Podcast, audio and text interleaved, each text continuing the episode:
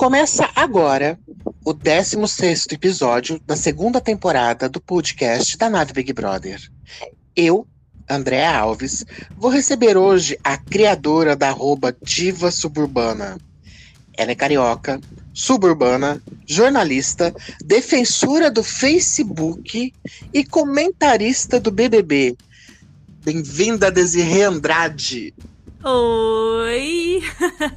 Muito obrigada pelo convite. Tô aqui. Eu adorei a parte do defensora do Facebook. Achei sensacional porque eu defendo essa rede, né? Que todo mundo diz que flopou, que não, que tá todo mundo lá. Ai, ninguém lembra mais. Mentira! Uma ótima plataforma para você que inclusive tá me ouvindo criar conteúdo. É uma honra estar tá aqui, viu? Vamos falar de BBB que aos poucos tá tá evoluindo esse BBB tá difícil, mas eu acho que a gente tá sentindo que vai evoluir, né? É, não. Então, desde o começo eu até defendo, assim. Eu não defendo o elenco pipoca, para ser bem sincera. Eu, eu não acho muito produtivo aquele elenco lá, não. Eu acho que eles estão mesmo de base.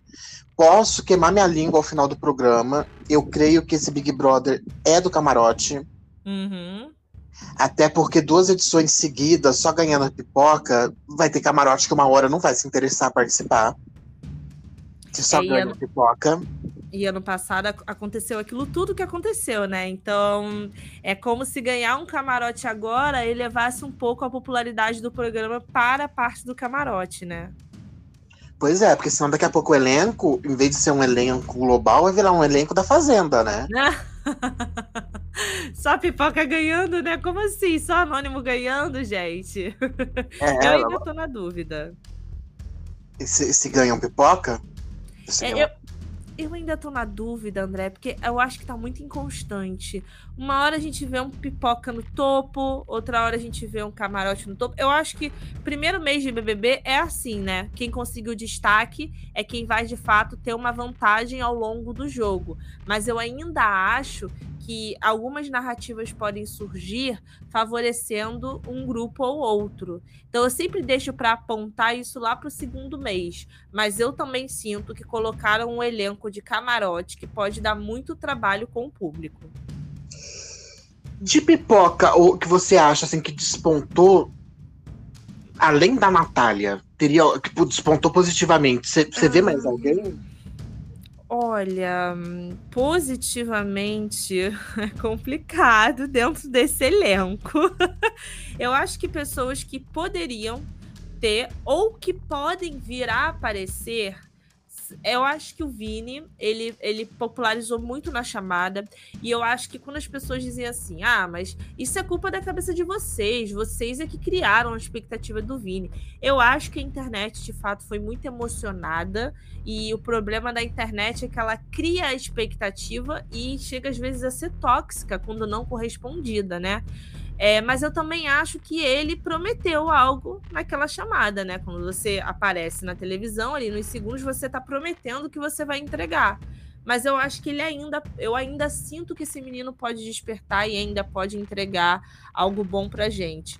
Pensando em jogo, é, apesar de estar tá com a imagem queimada, né, que você falou positivamente, mas em aparecer no jogo, eu tô sentindo que a Laís vai se entregar muito, principalmente agora que a amiga dela, a Bárbara, saiu. Tô vendo que ela tá causando um grande movimento na casa. Então eu acho que por mais que fique negativa, vai ser muito lembrada por esse BBB. Eu ainda sinto. Eu acho que ela vai conseguir dar umas escapadas aí. E acho que ela tá bolando bastante coisa para ser é, conhecida dentro do BBB, mesmo que saia semana que vem. Mas só, não consigo. E Eslovênia, né? Que faz um ótimo jogo interno. E acho que ainda pode ter uma, uma ponta de redenção com o público. Falando, falando em Laís, estava assistindo a sua live agora há pouco com o João. Uhum. A propósito, Desirê faz live todos, duas vezes ao dia, né? Você e o é. João. Quando não três, né? Ah, o padrão eh, são duas vezes, 6h50 e após o programa. E, e, e, na live o João tava falando de uma. Que eu até perdi essa parte, tava falando de uma cena da Laís, uma conversa da Laís e da Jade, que a Laís disse que vai beijar o Gustavo pelo jogo. Menina, eu. eu, eu as suas caras foram, foram as melhores, cara. Olha, eu não sei se isso é astúcia, eu não sei o que, que é isso. Se isso é, eu fico assim, Desespero, gente. chama. É, eu fico assim, gente, é, é como é que faz, né? Eu, eu acho que ela tá usando isso para parecer, ai, ui, jogadora, porque ela já tinha despertado o interesse pelo rapaz. Então não vai ser nenhum sacrifício. Mas aí, olha, vou beijar para pegar informações. Uh, nossa, isso vai soar muito mais jogadora, sabe? Mas ela já tinha um interesse pelo rapaz, sabe? É tudo para fakear, é para dar mais intensidade, entendeu, ao jogo. Mas ela já tinha um interesse. Não vai ser nada difícil difícil. Não vai ser nada difícil para ela. Isso aí é só para parecer mais, mais sagaz no jogo, sabe? É, o menino mal tinha entrado na casa, o zoinho da bichinha já brilhou, né? É, pra ele o zoinho, ficou toda, né? É que, cara, eu, eu não critico, não, viu? Ô, dona Laís Caldas, eu não te critico, porque ficar numa casa, né? Que às vezes você tem o, o, fogo, o hormônio tá ali pegando fogo, tocando batuque no corpo, e aí tu vê, ela teve ali, né, a intenção no Rodrigo, Rodrigo nem tchum. Aí você vê uma, uma pessoa que você se interessa, como é que você fica, André? Eu entendo, eu não critico, não. A, sobre ela ter ficado ali emocionada, eu não, não critico, não. Acho que no lugar dela, solteira, eu também ficaria. Coitada, ela, tomou, ela foi o toco da edição, né? O toco da edição é dela. Oi, nossa, dá vontade de falar assim, miga Olha, eu vou, eu, eu vou te ajudar, vou fazer uma vaquinha aqui para tu pagar um editor e fingir que essa cena nunca excluiu. Manda ele excluir. Vamos pagar o editor para ele excluir essa cena, para nunca passar na edição. Foi o toco mesmo, né? O Rodrigo também, né? Tava ali, ai, sorrisinho, ai, a cena. Ai, que preguiça que me deu, André. Que preguiça que me deu naquela cena. E no final das contas, nem compromisso ele tinha, né? A verdade é essa ele, ele, é, algo que, pelo que eu entendi, ele gostava de uma pessoa, né? Ele tinha um carinho por uma pessoa e ele tava com essa pessoa, mas não namorando.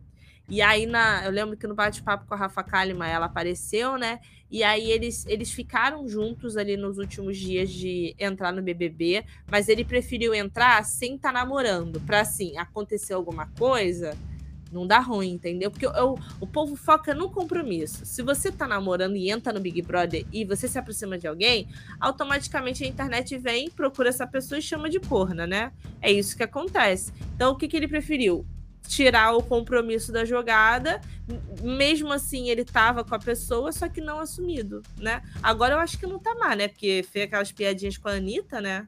Acho que não, não tem, né? É, pelo, pelo que eu dei uma acompanhada assim pelos stories dele, ela foi para lá um final de semana antes desse dela voltar para São Paulo, ela foi pro Rio. Isso. Encontrou com ele lá, né? Devem ter ficado, obviamente. Aí ele voltou para São Paulo. Quando ele foi gravar aquele vídeo lá com o Rico e com o, o Gil, uhum. que foi muito bom, por sinal. Uhum. Ele falou, o Gil tava brincando, os três estavam brincando lá, e o Gil falou assim: ah, mas você não tá lá com aquela menina? Ele, não, tô solteiro, tô solteiro. Aí Dias depois ele já apareceu lá pegando a Anitta no colo. É. É, né? É, a gente né? sabe que não aconteceu nada porque a dona Anitta tinha show no outro dia e ela filmou toda a saída dela e uhum. ficou bêbada. Então, mas, né, se vai acontecer, já é outra história. É, o futuro a Deus pertence, né? O contato foi entrelaçado, né? É, o futuro a Anitta pertence. Muito bom, vou usar isso pra minha vida. O futuro, a Anitta pertence. É, porque você sabe que ela só agradece a ela mesma. Ai, meu Deus, obrigada a mim mesmo. É sensacional. Eu eu tava no Rio, eu vi isso, cara. Tu viu? Eu vi, eu tava lá. Sensacional, né? Eu acho que eu vou utilizar no final no TCC. Que eu tô, falei com você, né, antes da gente começar a gravar que eu tô fazendo. Acho que no final eu vou colocar essa frase para terminar com impacto. Isso mesmo. Até porque, cara, no TCC é muita gente mesmo agradecendo. É, exatamente. Olha, só, só ele sabe o que a gente passa aqui, ele fica rindo ainda. Vai, mandei fazer jornalismo. Verdade. Aí, olha, nem me fala que quando eu terminar aqui a gravação, lá vou eu ler mais capítulos aqui do livro difícil. Vem quem está preparando aí, quem está se preparando para ir para uma fase acadêmica, se prepara para uma coisa chamada TCC, para uma coisa chamada monografia, que isso vai dar trabalho. Mas enfim, não vou, não vou entrar nesse assunto não, André. Desculpa, minha cabeça tá aqui, né? TCC, TCC. Não, vamos voltar pro Big Brother. Pega a nave e vamos voltar pro BBB, porque senão o povo vai chorar. E aí, falando, já que a gente tá falando de, dos relacionamentos, Uhum. E esse relacionamento já de PA? Ai, André, eu não sei. Ai, André, eu não sei. Olha, eu acho que essa menina, ela de fato é ali no início. Eu tenho muitas visões, muitas visões. O meu namorado, ele também é jornalista, né? E ele também é comunicador ali nas redes sociais. E ele teve uma percepção que eu confesso que eu não tinha tido, né? E essa percepção, gente, vale a pena lembrar que não é ver maldade, mas é que você está dentro de um jogo e, e, não tem como uma pessoa que trabalha com internet não relacionar aquilo que pega bem para a imagem dela. E ele disse assim para mim: olha, antes da, de rolar, tá? Antes de rolar o beijo, toda essa cena da Jade com o Paulo André, pro público-alvo que ela tem, é bom, porque isso cria aquele enredo malhação aí isso cria é, chip, aí isso cria conteúdo. Isso alimenta o positivo para ela, porque ela é bonita, o rapaz é bonito, e aí a galerinha fica pirando aqui fora. Então isso pode contribuir favoravelmente para ela. Eu falei, hum, não tinha pensado nisso, né? É aquela coisa, você. É a mesma coisa da Laís, da Laís né? Perdão, falei errado. Você une o útil ao agradável. A Laís já tem um interesse no Gustavo, aí vai lá, dá uns pega e pega umas informações. Eu acho que a Jade, ali, de fato, ela teve um interesse com o Paulo André, que você viu que o olhinho dela brilhava mesmo assim de, de um interesse, sabe? E aí veio a Larissa e trouxe a confirmação para ela. Entendeu? Falou assim: ó, vai que é tua, vai que o povo tá gostando. Ah, então eu vou. Tá dando certo, não vai me queimar, eu vou ficar. Então acho que foi basicamente isso. Agora, eu não sei não, porque eles têm uma divergência de jogo. E a Jade, com essa liderança, eu senti que ela trouxe uma imagem que o PA não curtiu muito. Um comportamento que eu via que ele ficava meio. Ih, isso aqui não é legal. Mas se eles souberem separar, eu acho que eles vão até a hora que ela ficar no programa, que eu acho que ela sai antes dele. Eu fiquei com uma coisa na cabeça, que hum. aí até, até dá de acerto com o que teu namorado falou. Uhum. É, o Léo Picon tinha feito uma, uma live um dia tudo bem que ele, ele brinca muito, ele tira muito sarro, ele é muito zoeiro. Sim. Mas aí tava o povo da Jade lá na nave, ai, o PA e a Jade, o PA e a Jade, antes deles ficarem. Ele virou e falou assim: gente, a minha irmã é muito estrategista. Ela hum. só tá nessa história para fazer fazer fique vocês ficarem aí gostando, é para prender a atenção de vocês. Ele usou esse termo ainda. Minha irmã não vai ficar com o PA. Ela só está com ele desse jeito para prender a atenção de vocês. E tá dando certo. Ela é muito estrategista. Ponto, mudou já de assunto e tudo mais. Hum. E aí, é. E aí, quando veio. É, ela só mostrou real, real interesse. Ela mostrava esse, esse negocinho de ficar de paquerinha né? Uhum. De, de, coisinha de sessão da tarde, que todo mundo achou fofo, virou meme e tudo mais. Mas ela só partiu para cima do PA porque ela partiu para cima do PA na festa, chamou, né? Vamos subir agora. E aí ele tava do lado, ela foi, puxou e beijou. É, depois que veio essa informação da Larissa. Uhum. E ela foi, beijou e não ficou mais junto com ele como ela ficava antes. Uhum. Eu concordo. A, impressão, é, eles afastaram muito, não afastaram? Sim, eles. É, é, é, é, isso, é por isso que é minha dúvida, porque eu não sei se é porque a câmera não pega, porque é normal também alguns conteúdos ali a gente não ter acesso. Tanto que eu vejo muito ex-BBB, ex-Fazenda, ex-reality falando: vocês não viram isso? E eles falam: não. Eles falam: caramba, mas isso aqui aconteceu o tempo todo. Então, assim, é normal que a câmera às vezes não pegue certos momentos deles, mas eu de fato também raramente vejo. E, e, assim, uma coisa que eu vi na Jade é que ela é muito, ela gosta muito da liberdade dela, o espaço dela. Ela gosta de ser muito livre. Então ela até falava, né? Olha, o problema de ficar com alguém aqui é que eu vou ter que conviver com essa pessoa. E aí eu não sei se ela tá estabelecendo esse limite para que de fato não, não haja esse grude, que eu sinto que o Paulo André ele tem muito mais vontade de, de demonstrar, compartilhar um carinho do que ela. Mas não que isso seja, ah, ela é um monstro por isso. Não, é da personalidade dela. Agora, é, esse, o problema foi falar, né, Andréa?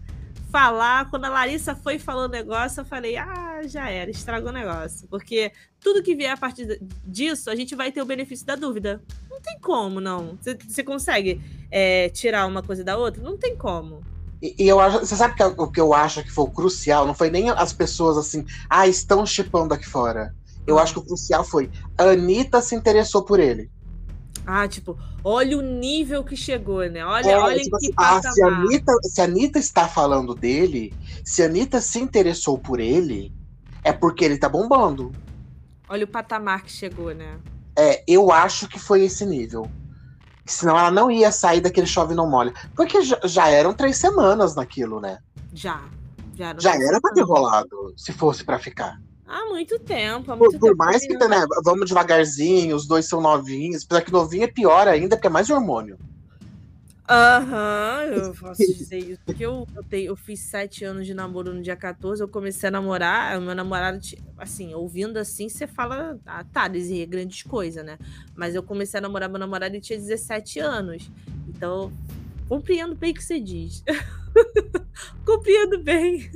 É, cara, é, é, é, isso, sabe? E então, assim, foi um tempo muito grande para eles não terem ficado, dado um beijinho numa festa que fosse. Nem, nem precisava ter levado pro quarto. E outro, por que ela levou pro quarto? Ah, ela não que Isso aí, ela, ela é uma menina muito reservada. Isso aí eu sei que ela é, porque é, eu já acompanhava mais o irmão dela, não ela. Ela é muito reservada. Mas ela tá beijando no programa reality, qual que era a diferença não, ela beijando lá fora? Porque aí a galera fica. Porque também bate um espírito de quinta série, né? É. Sempre que alguém beija. É, é, tira em todos os Big Brothers, né? Não é nesse. Exatamente. Tira até a excitação do beijo, que você fica, pô, gente, peraí, calma aí. Aí você pode até ter experiência ruim do beijo e nem querer repetir. Entendeu? Então, isso eu entendo todo o clima e favorece aqui fora também, né? Olha a cena. E teve um beijo, foi um beijo, né, gente? Foi, eu, assim, dando minha opinião, assim, eu achei um beijo bonito do, dos dois, todo o clima ali. Criaram a. a foi a, a, coisa que o meu namorado falou: a cena da malhação. Foi ali, a cena da malhação, entendeu? A Jade e o André são praticamente uma temporada da malhação sem cortes. É um material bruto, entendeu? O chove não molha, o pega na mão, não pega na mão, vai beijar, não vai beijar. E no final, Tum fizeram ali o final da malhação e se beijaram naquela cena toda bonita. Isso aí pro público Teen um beijo. Isso aí o público compra e vai dar trabalho. Que eu já vi que os posts de fandom deles é, são super engajados. Super engajados. É, não sei. A, a, a, Jade, eu tava no começo, assim, ela entrou, falando, ah, quer dizer, ela, ela soube manipular até a gente que é, né, que é velha de reality. Ah, que fofa. Nossa, que bacana, ela tá comendo pão com ovo, nem fez careta. Nossa, ela tá varrendo a cozinha. Que gracinha, menina. É porque todo mundo imaginou que ela ia entrar nojenta. Só que não, ela foi esperta. Uma conversa que eu peguei ontem, acho que foi, dela com as meninas, ela dizendo que ela não, ela não come arroz e feijão. Então, um mês antes de entrar pro Big Brother, ela começou a comer arroz e feijão. Sério? Eu não peguei essa conversa, não. Peguei, ela tava falando com, com as meninas. O que que elas estavam... Tava Larissa, tava Jade, deveria ser a Laís, eu acho. E estavam falando de engordar, de emagrecer, que tinha que malhar. Ah, justamente o negócio de malhar. Minto. Tava a Larissa e a Jade na academia, estavam as duas, na hora que elas foram fazer um abdominal.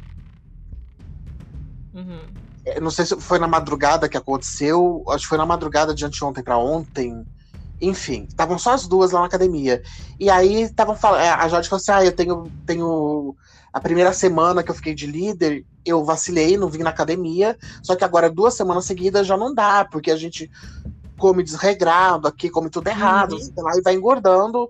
E aí elas começaram a falar isso. Aí a, a Larissa falou assim pra ela: ah, não, lá fora eu só como legume, verdura e proteína, né? Aí ela falou assim: ah, eu só como peixe e, e, verdura, não, eu não como arroz e feijão, mas um mês antes de vir para cá, eu comecei a comer arroz e feijão para eu não passar mal o meu organismo se acostumar. É, mas eu vou te falar, eu, eu acho isso um. um, um... Inteligente. Inteligente, exatamente, inteligente. Isso que eu acho, né? É, o povo é muito emocionado também. O povo achou que a, que, a, que a Jade ia chegar lá e, ai meu Deus, será que a Jade peida? Peidou. Ai, que humilde ela peida. Ou tipo assim, ai, será que a Jade vai conseguir é, é, lavar, passar a vassoura no chão, né? Ai, meu Deus, tocou na vassoura. É, a cena de. Eu morro de rir, sabe o que, André? Quando botam no Instagram, que o povo do Instagram puxa o saco da Jade porque dá engajamento. Aí bota assim: o, o, a cena de milhões.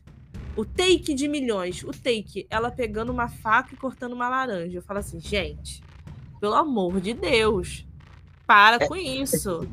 Eu fico em cólica, digo, gente, calma, é normal. Ela é uma pessoa que tem acesso a uma faca, a um, um, um coador, a um espremedor de frutas também. Ela deve fazer isso nas viagens dela. Se ela é uma menina que viaja muito, eu duvido que ela viaja nos lugares, em todo lugar tem uma empregada. Ela tem que saber se virar. Né? Ela viaja sozinha, ela faz coisas, então ela tem que saber se virar, ela tem que saber fazer essas coisas. Então acho que o povo se emocionou muito povo vê o rico, a gente vê, a gente tem muito essa, essa sensação, né? A ver o rico é como se estivesse vendo um ser intocável, né? De, de, de, vai comer caviar no café da manhã. E às vezes não. De você vê uma pessoa. Eu conheço gente rica que não tá nem aí para isso, sabe? Então acho que a, as pessoas já criaram a expectativa Jade, intocável, é, sensacional. E se ela tiver como você falou, né? Ela preparou o negócio do arroz e feijão, é, o negócio da vassoura, aprender a varrer. Isso aí só contribui para ela, para produzir conteúdo aqui fora. Mas você sabe que uma coisa é a gente ver um rico estilanita, né? Uhum. Ficou rica. E outra coisa, você vê uma menina que já cresceu no luxo. Então, assim, é, eu acho que tinha já tinha essa expectativa ou não, tinha essa expectativa uhum. de que ah, ela vai fazer careta para um todo, tanto é que todo mundo queria que ela entrasse e ficasse na xepa. Ai, que vai ser da Jade na xepa? Eu falei, gente, vai Ih, ser nada. Suave. Né? O que, que vai ser do Thiago Abravanel na xepa? Gente. Ó, e agora eu vou falar. Não, não é bullying, pelo amor de Deus. Thiago é gordo. Eu sou gorda. Gordo come, caralho. Come qualquer coisa. Então, assim, ai, o Thiago Abravanel vai passar puro na xepa? Claro que não. Olha a cara dele de que gosta de uma rabada, de que gosta de, de um de um bife de fígado, tudo bem, bife de fígado, não sei se ele comeu, mas bem feito, gosta de uma, gosta de comer, cara. Gordo gosta de comer, ele não vai passar uhum. perrengue na xepa. O dia que você me mostrar um, me apresentar um gordo fresco pra comida, eu falo pra todo mundo, falo assim, gente, meu sonho de consumo é ser fresca pra comida, porque aí eu emagreço. Porque eu não, passo, eu não passo perrengue na casa de ninguém.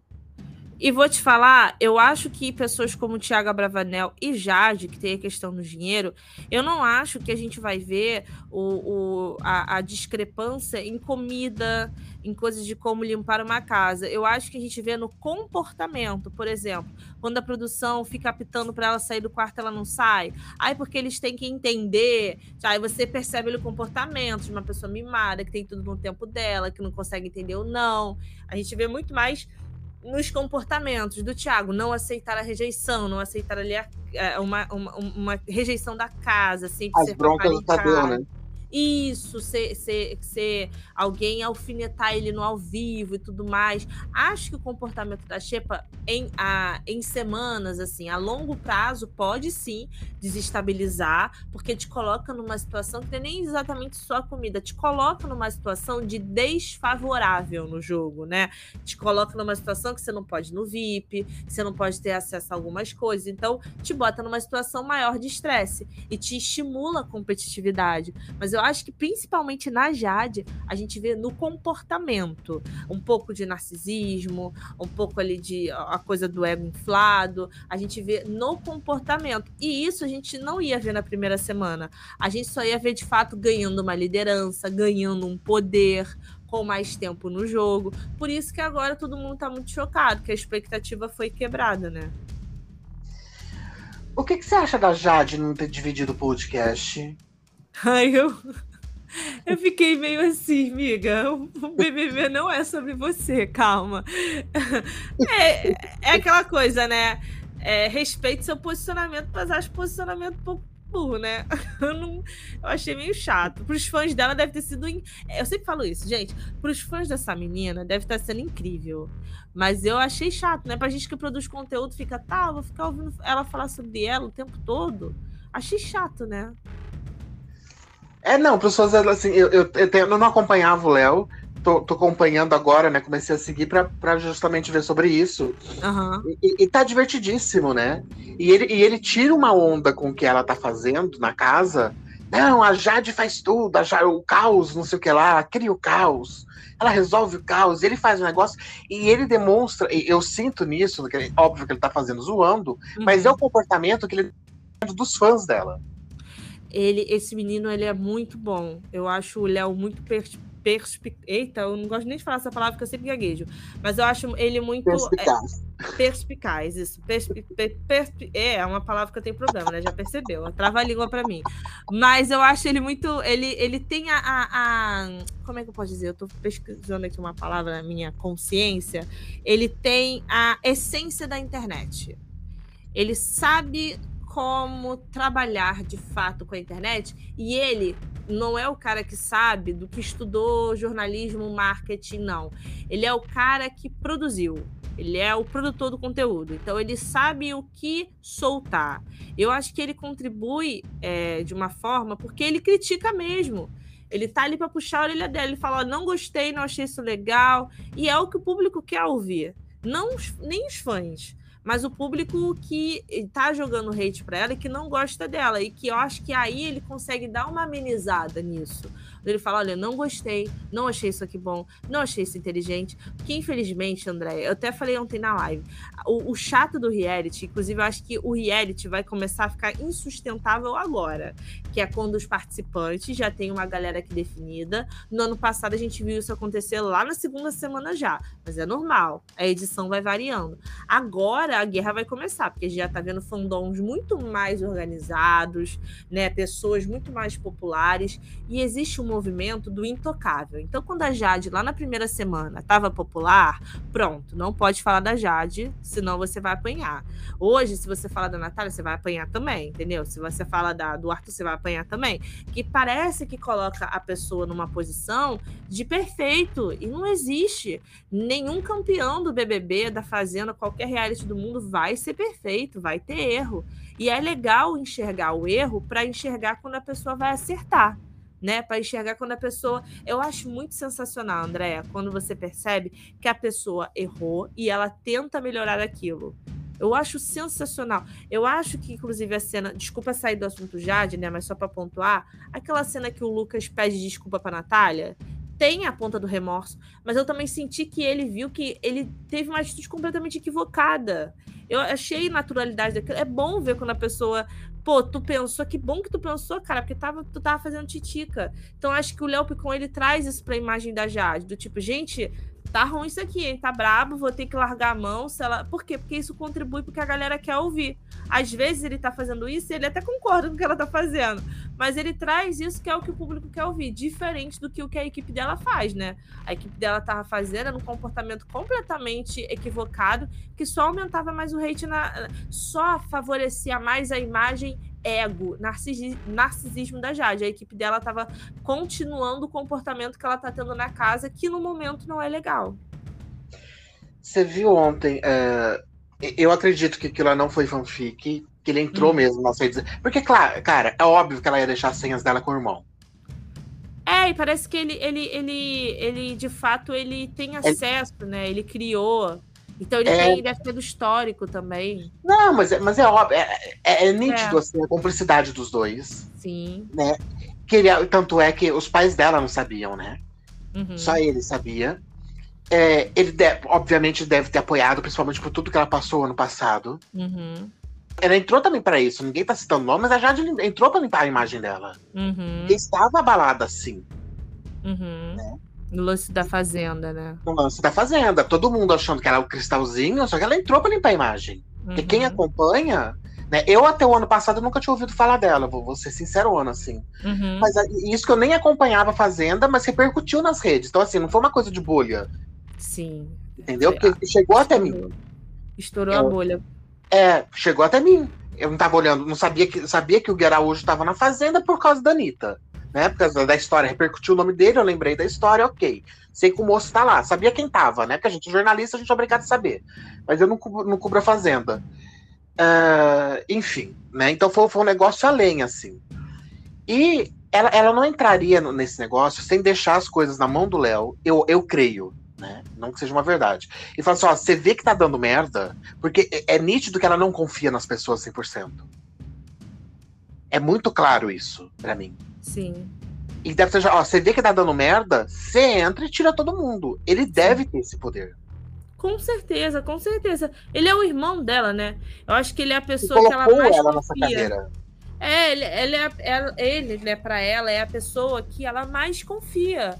Tipo assim, né, é, é, é, o que ela falou hoje no almoço do, do líder, né? Ela falou: Eu sei que se eu sair daqui, eu tenho pessoas que vão estar comigo, independente do que aconteceu, cancelar, deu ruim. Então é tipo assim, é o aval, né? É como se ele fosse a, a certeza dela aqui fora. Ó, deu ruim, resolve né? Não vou deixar na mão de qualquer pessoa. Deu ruim, você contorna a situação aí. E é o que ele tá fazendo. E aí as pessoas falam assim: ai, mentira, desde o início deve ser ele. Não, gente, ele é empresário, ele também trabalha.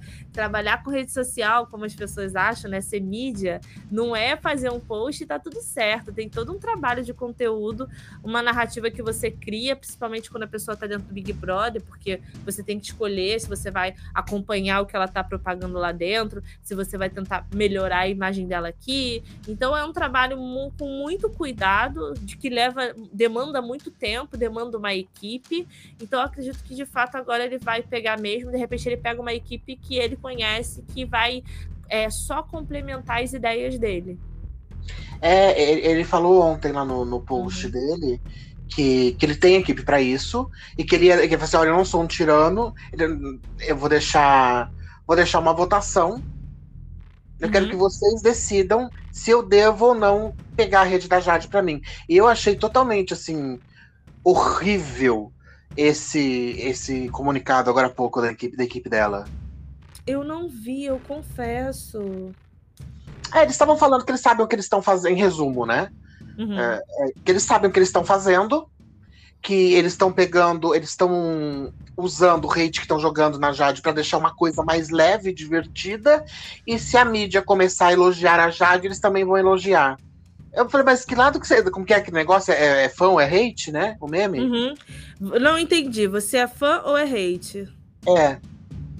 É, é essa questão que ficou para mim depois que eu li os quatro cards deles lá de, com justificativas. Que eles sabem muito bem o que eles estão fazendo, que eles estão fazendo um marketing que, que graças a eles a Jade está sendo. Não, já está sendo falada graças a ela mesma. Né? Ela só tem que agradecer a ela. Uhum. Ai, porque ela está sendo pauta de moda, de maquiagem, graças a ela. Uhum. Não, não é graças à equipe, não é a equipe que está fazendo isso. Exatamente.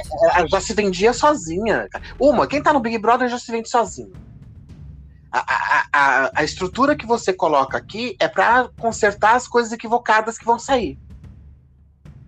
Né? Uhum. Né? Porque querendo ou não, você não sabe. Às vezes você tem uma fala que realmente é, é, distorcida, ou você tem uma fala burra, que aí não tem como você dar volta e, vol e refalar o que você falou. Enfim, a equipe aqui fora é para dar esse apoio. Agora, uhum. para divulgar, você não precisa divulgar, caralho. Você tá no Big Brother. Sim. Você não precisa de equipe para te divulgar. Você já não, tá, tá lá se divulgando. É, pelo amor de Deus, né? Você não tá num uma coisa assim, num reality da Netflix, que precisa Netflix divulgar muito. Não, é uma coisa que tá todo mundo vendo, tá sendo comentado em tudo quanto é lugar que você vai. Pessoas pois que é. assistem, não, todo mundo tem uma opinião sobre o Big Brother.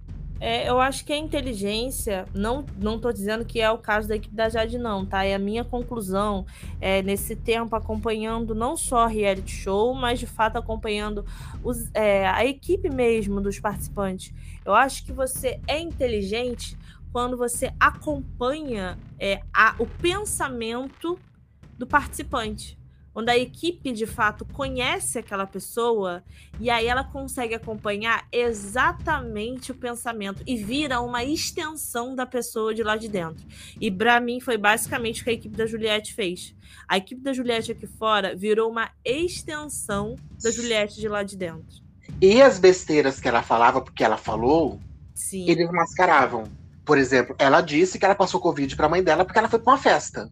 Sim. Ela falou com as próprias palavras, né? Não foi uma, uma suposição. E isso foi abafado. Imediatamente eles arranjaram uma outra nuvem para que isso não viralizasse. Uma outra nuvem que faria muito mais barulho pela grande parte da galera que gostava dela. Então eles iam lá e vuf, né? Vuf, porque era algo pessoal da vida dela. E aí eles iam, pegavam algo do programa. Quando acabavam as festas, eles colocavam os melhores momentos de Juliette e tudo mais. Eles viraram uma extensão, eles conheciam. A equipe dela, em maior parte, era formada por amigos, então eles conheciam, eles sabiam o que eles estavam fazendo. Por isso que eu acho que dentro de uma equipe para coordenar o reality show, eu botaria pelo menos uma pessoa que é amiga minha, se eu entrasse amanhã no reality, para estar tá na comunicação direta com essa equipe. Eu botaria pelo menos uma pessoa, sabe? Porque é preciso te conhecer. Ou, ou, ou eu faria essa equipe me conhecer pelo menos um mês, dois meses, três meses, ia lá, passar tempo, conversar, entendeu? Que é, muito o que eu penso, sabe, Andréia? Eu acho que qualquer trabalho precisa de sintonia. Eu gosto muito quando eu vejo empresas furarem a bolha. Por exemplo, a questão do Hudson e da, da Rafa Kalimann. Eu achei que eles dois tiveram uma sintonia zero. Eu, eu, achei assim ali, né, na rede BBB. É, eu, o que, que eu faria? Eu, eu pensando assim, não sei se eles tiveram esse momento, mas eu, como chefe dessas pessoas, eu faria essas pessoas saírem. Eles vão ficar saindo um mês. Vai pra, não vou falar o caso da balada agora que é pandemia, né? Mas vai para balada, vai para restaurante. Vocês vão se curtir. Se tranca numa casa e toma um é, corre depois. Vocês vão virar melhores amigos. Eu não quero saber. Vocês vão morar juntos. Eu quero vocês se odiando e se amando, para que vocês saibam exatamente o que, que o outro está pensando, a sintonia que vocês têm, vocês vão criar.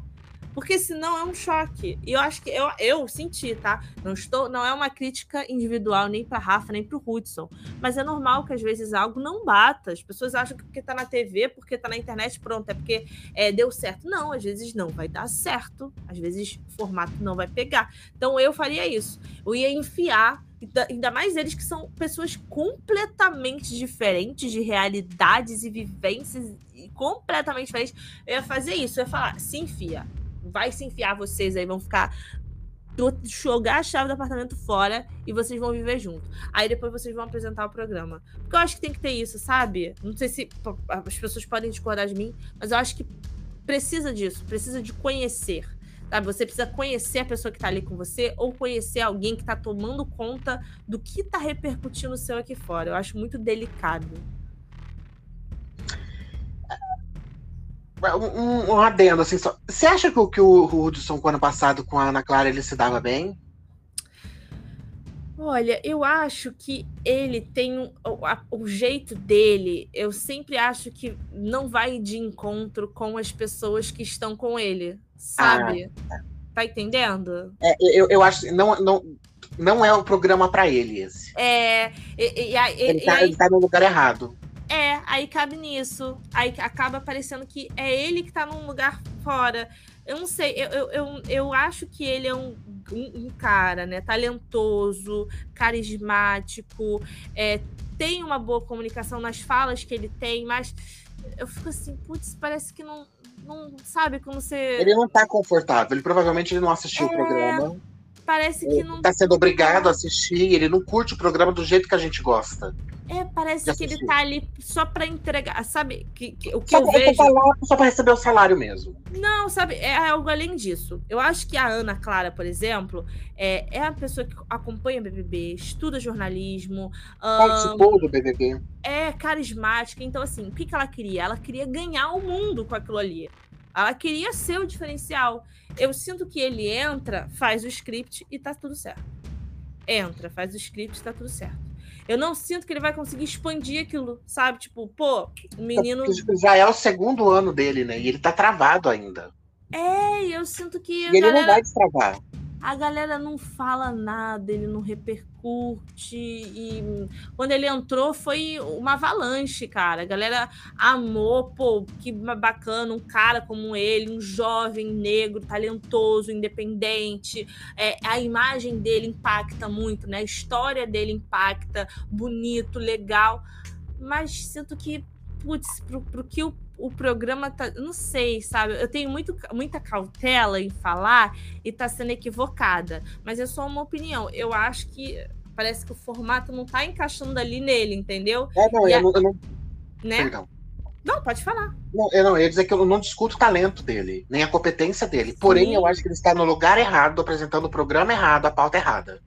Eu também. Eu, porque eu... não encaixou, porque já é o segundo ano. Então já era para ter se encaixado.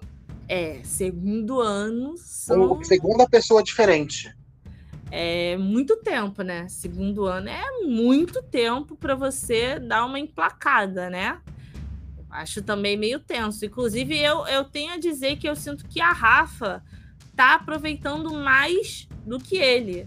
Eu, eu, eu, eu, eu achava. Eu acho que eu ainda vejo, fico meio sono, sabe? Fica meio ai, sono. Mas eu sei que uma pessoa como Rafa Kalimann, que saiu de, do meio de um programa que foi uma bomba né? Não dá para ela chegar arriscando, não dá para ela chegar com uma postura é, arriscando, aparecer e tudo mais. Vai ficar forçado, não vai ficar legal. Mas eu tenho a dizer que ela aproveita mais esse espaço, porque eu agora eu tô vendo que ela faz mais brincadeiras, ela tenta sair mais, ela tenta criar um clima ali agradável e tudo mais. Eu acho que ela tá mais aproveitando a liberdade ali do que ele. Eu sinto que ele é mais script sai, script sai, script sai, entendeu? A, a, a Rafa, para mim, assim, é, é, ela ainda ela não tem a manha que a Ana, que a Ana Clara tem de uhum. tirar leite de pedra. Obviamente, porque ela não fez um curso de comunicação, ela foi agora, ela fez um curso, um curso rápido. Eu não sei julgar o programa dela como era, porque eu não assistia o tipo de conteúdo que não me interessa. Então eu não posso falar se no programa dela ela era ruim ou não. Era Tô julgando agora. é, não, todo mundo falou, acredito, assim, mas não. Né? E, e eu nem, nem, nem gosto da Rafa, assim, mas né, agora analisando mesmo, como jornalista. Para mim, ela tá empatada. Só que qual foi o problema dela? O Rodrigo e a Bárbara foram dois péssimos personagens para entrevista. Nossa, não rendeu nada, menina. Nada. É, ela foi muito bem com o Luciano e foi extremamente bem com a Nayara, que ela tem uma intimidade que vai nisso que a gente tinha falado um pouco, que você tinha falado um pouco antes. Sai para beber, para conversar. É então, ela sabia o limite de brincar com a Nayara. Tanto é que ela falava assim: Nayara de Deus, como que você fez isso, Nayara? E ela tava se divertindo e todo mundo. Eu dei muita risada na entrevista dela com a Nayara. E são Nossa, duas pessoas verdade. que eu não posso nem ver. Verdade. Não, verdade, verdade. Eu concordo plenamente com você. E ainda tem a questão de que o Rodrigo saiu chocado. Você ainda tem que lidar com a, o, o sentimentalismo da pessoa. Ele saiu meio frustrado, ele saiu meio chocado. Ele tem uma questão de medo de rejeição muito grande. Até pela história que ele tem de vida, né? Com os pais e tudo mais. Então, como é que você destrava aquela pessoa? Você tem que ter o quê?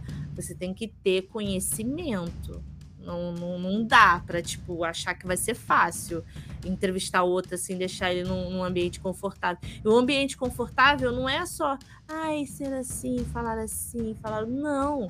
É você conseguir gerar uma conversa. É você conseguir ver quando ele falou muito.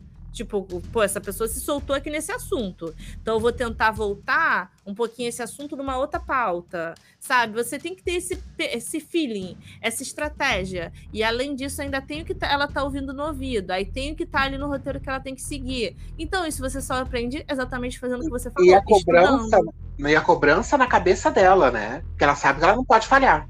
Exatamente, porque a internet ela não perdoa. Então, eu acho que só aprende estudando. É que nem a Camila de Lucas. Para mim, a Camila de Lucas, ela é uma mulher hiper talentosa, carismática, representa, ela tem um público-alvo muito bem selecionado, ela impacta, ela é uma mulher de voz, ela é uma mulher de presença. Mas também acho que falta ali o ambiente do estudo do jornalismo para aprimorar, aprimorar, lapidar aquele carisma, lapidar aquele tom de voz, lapidar aquela comunicação, entendeu? Tom de voz que eu digo não é que ela tem que parar de falar alto, não, é porque é, é, é até para você não, não estar mais do que a pessoa que está do seu lado, apresentando com você, tem todo um equilíbrio. E isso você só aprende estudando, não tem como, você só aprende estudando aquilo. Não é um dia com coach, não é uma semana, a não ser que você seja a pessoa mais sagaz do mundo acontece, a gente vê que acontece.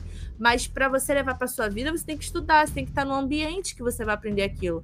Então acho que ela, se ela tiver nesse ambiente ou com um profissional que vai trazer isso para ela, só que com mais tempo, eu acho que ela também vai ser uma pessoa que vai sair muito bem nesse nesse ramo das entrevistas, de apresentadora, como apresentadora, entendeu?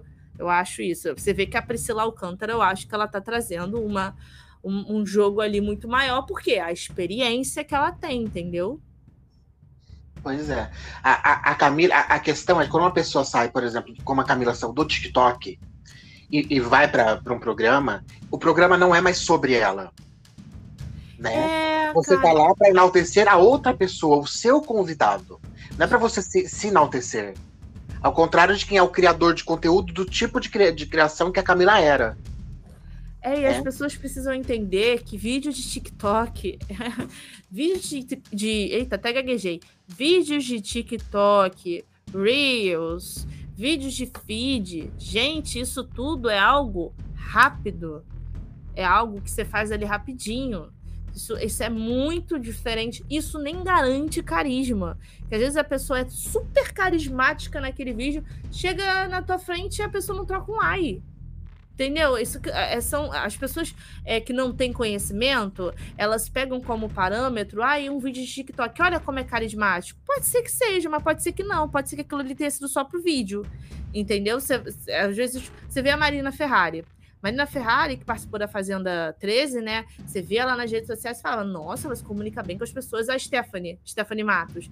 Nossa, ela chega lá, você via que assim, às vezes ficava meio travado e tal. Por quê? Porque é normal, as pessoas elas não são aquilo que está na rede social o dia inteiro. Aquilo ali é para vender um conteúdo, aquilo ali é para vender uma imagem. Só que quando a gente fala de apresentadora, ela vai ter que manter aquela linha pelo menos durante aquela apresentação. E aí eu acho que a, a, Camila tem esse carisma, tem esse potencial, só precisa da base do estudo para saber lapidar isso tudo, entendeu? E teve oportunidade, porque não adianta nada você ter tudo isso e a gente não ter hum. oportunidade, né? Sim. Agora, é, era fazer o que a Rafa fez, entender, aceitar e correr atrás. Exatamente. Né? Porque acho que a Rafa ela teve esse processo. Ela achou que ela ia bombar, ela percebeu. Eu, eu ainda acho, volto a repetir que eu não assisti o programa dela, mas eu ainda acho que o fiasco se deve muito mais ao diretor, ao produtor do programa, do que a ela. Porque os, eu... os experientes seriam eles. Então eles deveriam ter falado assim: não, filha, ficou uma merda. É... Vamos adiar, vamos fazer de novo, vamos. Nos... Deixaram ir ao ar. É, né, cara? Quando eu vi aquilo no alfa, falei, gente, quem aprovou? Quem pois é. aprovou? é. Quem tava dirigindo? Porque ela não fez a cagada sozinha. É, tá, tá muito ruim, assim. Mas, mas tudo muito ruim. Assim, tudo muito ruim. Eu acho que eu não assisti porque fiquei com vergonha mesmo de assistir. Não, não, assiste, assiste, porque é, é, eu, eu, eu, fiquei mal por ela. Eu falei, cara, a galera, eu assisti logo no início. Falei, cara, a galera vai cair matando em cima disso aqui estavam umas cores que não. Uma cor, um perfil, uma roupa, uma imagem dela infantilizada para um programa mais. com personagens mais adultos e às vezes assuntos que eu ficava. Gente, mas nada se conecta. Parece que nada. Você vai assistir, você vai ver. Parece que nada se conecta. Parece algo lúdico. Parece que aquilo não existe. É, de fato, você, tá, você vai pegar a nave você vai para um lugar que não existe. É como se aquele programa não existisse. Que você fala e fala, cara, que isso aqui não existe, não é possível. E aí eu fiquei mal por ela. Por quê? Porque é ela que tá vendida ali. Ninguém vai lembrar do diretor, ninguém vai lembrar do roteirista. É ela que tá vendida, né? É. E, né? e aí ela pegou esse rede. Não, porque a internet, cara, vou te falar, é muito tensa. Ela pegou um, um, uns comentários. Eu via você falava, gente, como as pessoas comentam isso aqui, cara. Você pode criticar, que nem a gente. Não, a gente não tá falando aqui, olha, acho que não ficou legal, faltou isso, faltou aquilo, mas a internet pega na, num, num, peso. A Camila, inclusive, a gente tem que salientar que o peso que ela levou é maior, que vem a questão do racismo. É, qualquer espaço para preconceituoso é ótimo, né? Qualquer espaço que uma pessoa preconceituosa vê para racismo é maravilhoso. Então ela abusa daquilo. Então são mulheres e tem todo esse peso já. Já tem todo esse peso. Ai, porque mulher, ai, porque, ai, porque é isso. Já tem todo esse peso. E aí quando eu vi aquilo, eu falei: "Meu Deus, isso tá muito ruim". É assim, de tu não conseguir ver o programa todo. E eu não tô, não tô exagerando. E nem quero que isso seja entendido como um hate. É porque, de fato, é um, a experiência que eu tive foi completamente negativa. E assim, é, a, a, Globo, ela tem que parar com a porra da mania de que, ai, participou do Big Brother, vamos colocar para apresentar não sei o que lá. Ai, vamos colocar ex-esportista para apresentar programa de esporte. Gente, não. É. Deixa o cara ser treinador, deixa o cara ser outra coisa. Coloca para apresentar o programa de esporte jornalista, especializado em esporte. Ou você é? pode até chamar aquela pessoa, mas aí o que, que você faz? Por exemplo, agora no Caldeirão Caldeirão não, desculpa, é Domingão com Hulk. Estão chamando os eliminados. Eu acho que estão aproveitando pessimamente. Porque bota o eliminado numa posição de desconforto, que é em pé, do lado do Luciano Huck. Aí vai chamando as pessoas que vão participar daquele quadro, né? De quem tá falando a verdade. E aí fala ali pessoas que parece que assistem o programa, mas não tem nenhuma análise mais profunda e crítica. E fica vendido. Falei assim, cara, insere a pessoa no quadro, bota ali o eliminado no quadro, ele vai participar do quadro. Ao longo da programação, ao longo do programa, dos intervalos, volta do intervalo e fala: Olha, eu quero falar com fulano que foi eliminado. Cara, é o seguinte, isso aqui aconteceu, o que, que você acha? Mas agora bora ver aqui o quadro. É você, você insere ali dentro, você vai inserindo. Era tipo quando o eliminado participava do Zorra Total. Você insere ali ele. Aí você aproveita aquela imagem, ele tá ali, você inseriu ali. Ou você, por exemplo, chama o como a, é, chamaram, né, o Arthur, para comentar algo. Você vê que é uma pessoa que, que vai dar engajamento ao programa, ou seja, fulano vai participar, mas colocar ele como figura principal, aí tem que ser como uma Ana Clara, que estudou aquilo, que tem base. E aí tu vê, é só você tirar os resultados. Ela simplesmente explodiu, entendeu? Então, é, você tira por aí os resultados. É simples. Inclusive, tem pessoas aí que participaram de edições passadas que até hoje insistem em vender a imagem, que eu fico, fico assim, cara, não é possível. Tem alguma. Alguém sabe um segredo muito forte aí, porque não é possível. É, não, não tem que parar com, com, com essa mania assim de. É, a gente tava conversando antes e aí, eu te falei que eu fui fazer jornalismo por causa da Astrid, né? Uhum. É, sou farmacêutica e um, não tinha ido trabalhar um dia na semana e eu tava assistindo o programa da Astrid com o Leão Lobo. Olha o tempo disso. Nossa. Dignidade já. A long time ago. É, muito. E aí, a, eu, eu sempre tive birra como farmacêutica de chegarem na farmácia e chamarem o balconista de, de farmacêutico. Mano, farmácia é uma faculdade tão difícil. É integral. Nossa. Se souber as contas que a gente precisa aprender a fazer para conseguir se formar, aí te chamam o balconista. E não é menosprezando, não. Eu aprendi muito com balconista foda. Mas tem muito balconista pilantra que só vai te empurrar um medicamento porque ele tá ganhando para isso, que é o famoso BO, né? Que é o bonificado. Uhum. E aí eu ficava muito puta, porque iam pro balconista, ele trocava a receita da pessoa, trocava a medicação só para ganhar. Nossa. em cima. E eu sempre briguei com isso. E aí chegou uma época da minha vida, com o evento eu sempre trabalhei paralelamente, eu comecei a, a fazer, a, a, escrever, a escrever sobre MMA, a escrever para um site, a fazer entrevistas. Eu falei, opa. E aí vi a Astrid, ela falando assim, e era justamente, eu era a Casa dos Artistas, eu acho que estava bombando, acho que ela estava falando da, da, da feiticeira na época, da Joana. Você não adianta ser bonita, sei que lá, e colocar para apresentar um programa sem ter estudado. Uhum. Tem que uhum. apresentar programa quem é jornalista. Então, isso assim, é, é, uma questão que não vem de hoje. E foi na hora que me deu um clique, falei, caralho, eu tô fazendo, tô fazendo trabalho de jornalista, entrevistando pessoas e colocando num site, sendo que eu não sou. Falei, tá errado, Andréia. Uhum. Vamos reformular tudo de novo?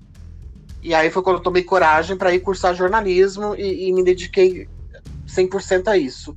Então, assim, as pessoas precisam entender e precisam parar de passar pano para essa gente que vai do nada e começa a apresentar um programa. Aí ficam cobrando, ai, a Camila não foi renovada, foi por racismo. Não, gente, ela não, não foi bem.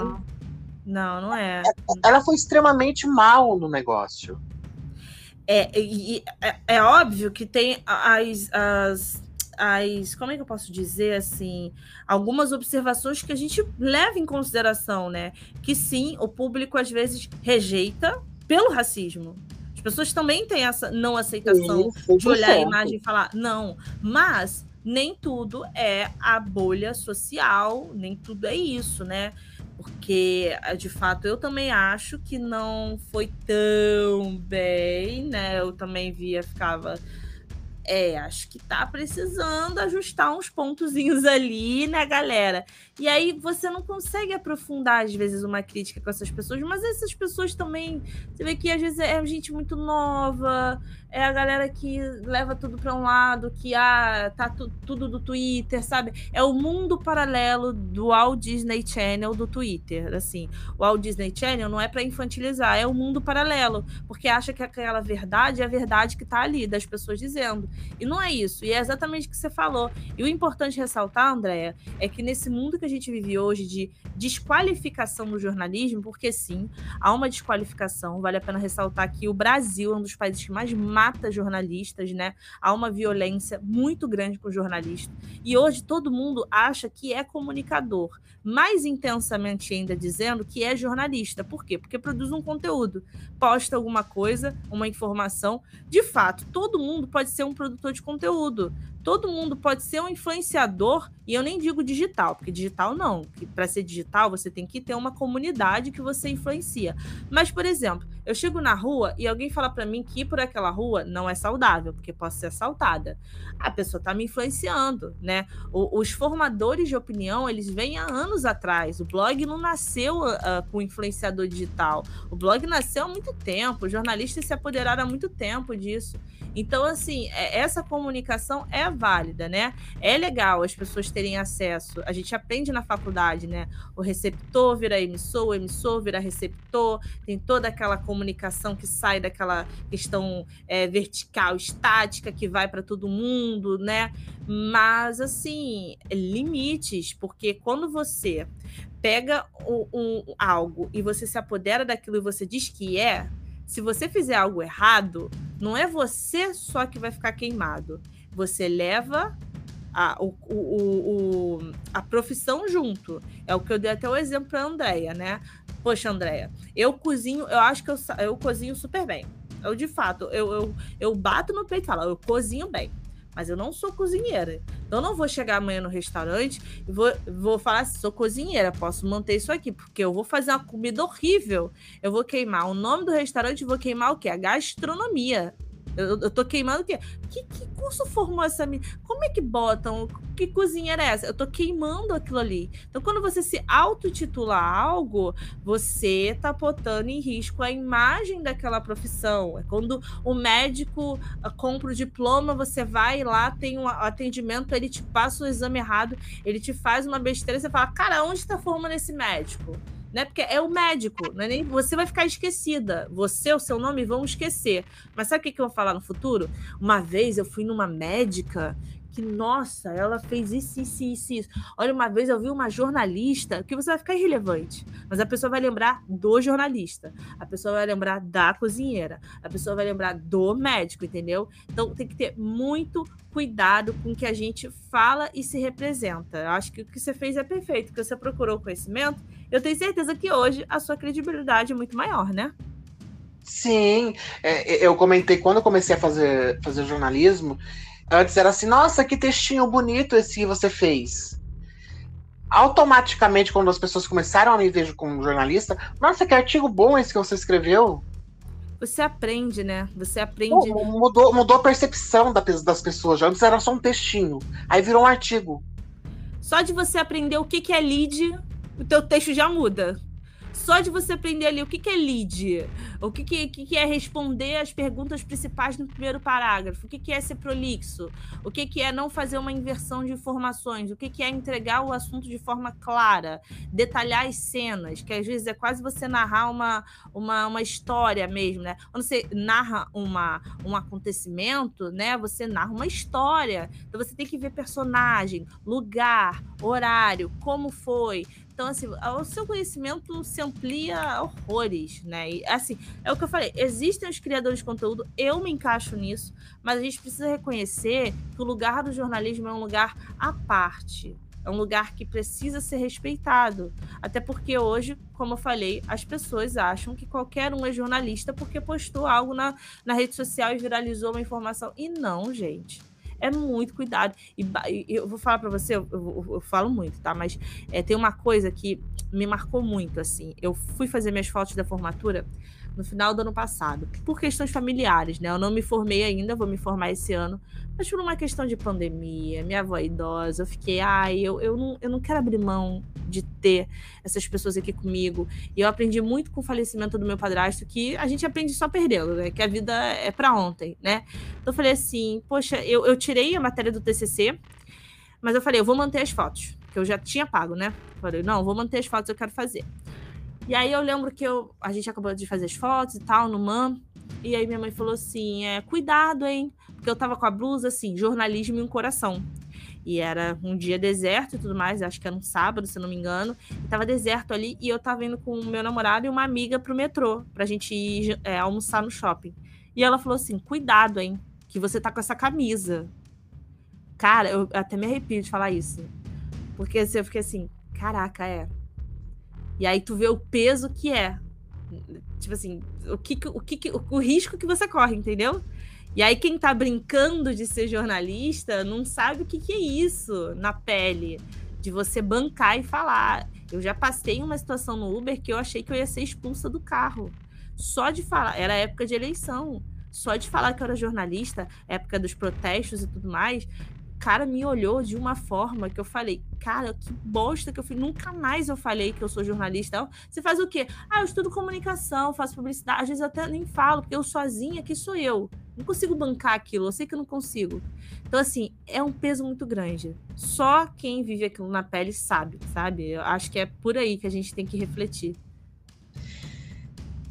Eu queria muito me estender nesse assunto, e aí eu já vou fazer o seguinte, porque eu sou dessas Hum. Grava comigo no meu outro podcast pra gente falar só sobre jornalismo? Gravo, gravo sim. O convite tá feito. E é aceito. e tá gravado. pode deixar. O Brasil tá ouvindo. Pode deixar, pode deixar. O Brasil tá vendo, né? E aí, resumindo, é, resumindo tudo isso, para quem ainda não entendeu, jornalista é quem cursou e concluiu a faculdade de jornalismo. O resto, a pessoa pode ser blogueiro, youtuber, comunicador, podcaster. Nada disso exige faculdade. Né? Você só vai ver a diferença a hora que você for consumir o conteúdo. Você vai perceber a diferença de quem estudou ou não. Porém, jornalista só pode ser quem concluiu a faculdade de jornalismo. Tirando isso, estão te enganando, é fake news. É, e, e, e, exatamente você falou, a gente, a gente nem. Putz, gente, assim, 2022 nem fa não falam tanto na minha faculdade, que é uma faculdade cara, uma faculdade com equipamentos tecnológicos. A gente não aprende a escrever de fato no post, sabe? Essas são ferramentas externas para uso do, do trabalho do, do, jornalismo. E ser um blogueiro, ser um youtuber, como eu sou, sou uma criadora de conteúdo, não te impede de ser um grande comunicador. Não te impede. Você pode ser um grande comunicador, você pode influenciar, você pode criar um canal de comunicação que que vai revolucionar a comunicação, mas é legal a gente saber em, que, em qual é o lugar e qual é a caixinha que a gente se encaixa, entendeu? É legal para o bom senso, até para a gente saber para onde a gente vai, para onde a gente pode evoluir, como falar, como se apresentar, aonde você tá, e também pelo respeito da profissão alheia, sabe? Eu acho que é por aí.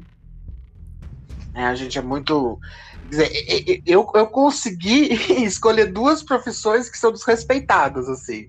O farmacêutico e o jornalista. Deu sorte, hein, Andréia? Deu sorte, hein? Foi, foi bem escolhido ainda. Gente, chegue numa farmácia, pergunte, cadê o farmacêutico? Fala com eles, esclarece dúvida com eles. Sabe, é legal. Você vai ver eu a diferença também. Eu faço isso, eu faço isso, eu confesso. Não é só porque eu tô aqui, não, tá? Eu faço isso. E é uma outra experiência. É uma outra experiência, total. É, cara, assim, logo, logo que eu me formei, eu já fui. Né, primeiro eu fui para uma, uma farmácia de manipulação, que o dono era farmacêutico, e aí foi uma experiência. Aí quando eu fui trabalhar em drogaria, eu dei sorte de cair com o seu Valdomiro, que nem sei se o Valdomiro não tá vivo. Ele era uma pessoa assim que cresceu, ele, ele já tava. Ele já tinha se aposentado, continuava trabalhando, então imagina o tanto de tempo que esse homem tinha de balcão. Eu aprendi uhum. coisas com ele que eu não aprendi na faculdade. Uhum. Entendeu? É, ele, eu dei sorte de ser uma pessoa bacana. Depois o Maurinho, eu trabalhei com o Maurinho, o Maurinho era ótimo também. Mas eu fui trabalhar numa farmácia que o dono era um escroque. Nenhuma uhum. não, várias que o dono era um escroque. E ele ainda, ainda queria ser chamado de doutor. É, que fazia de tudo que não era errada.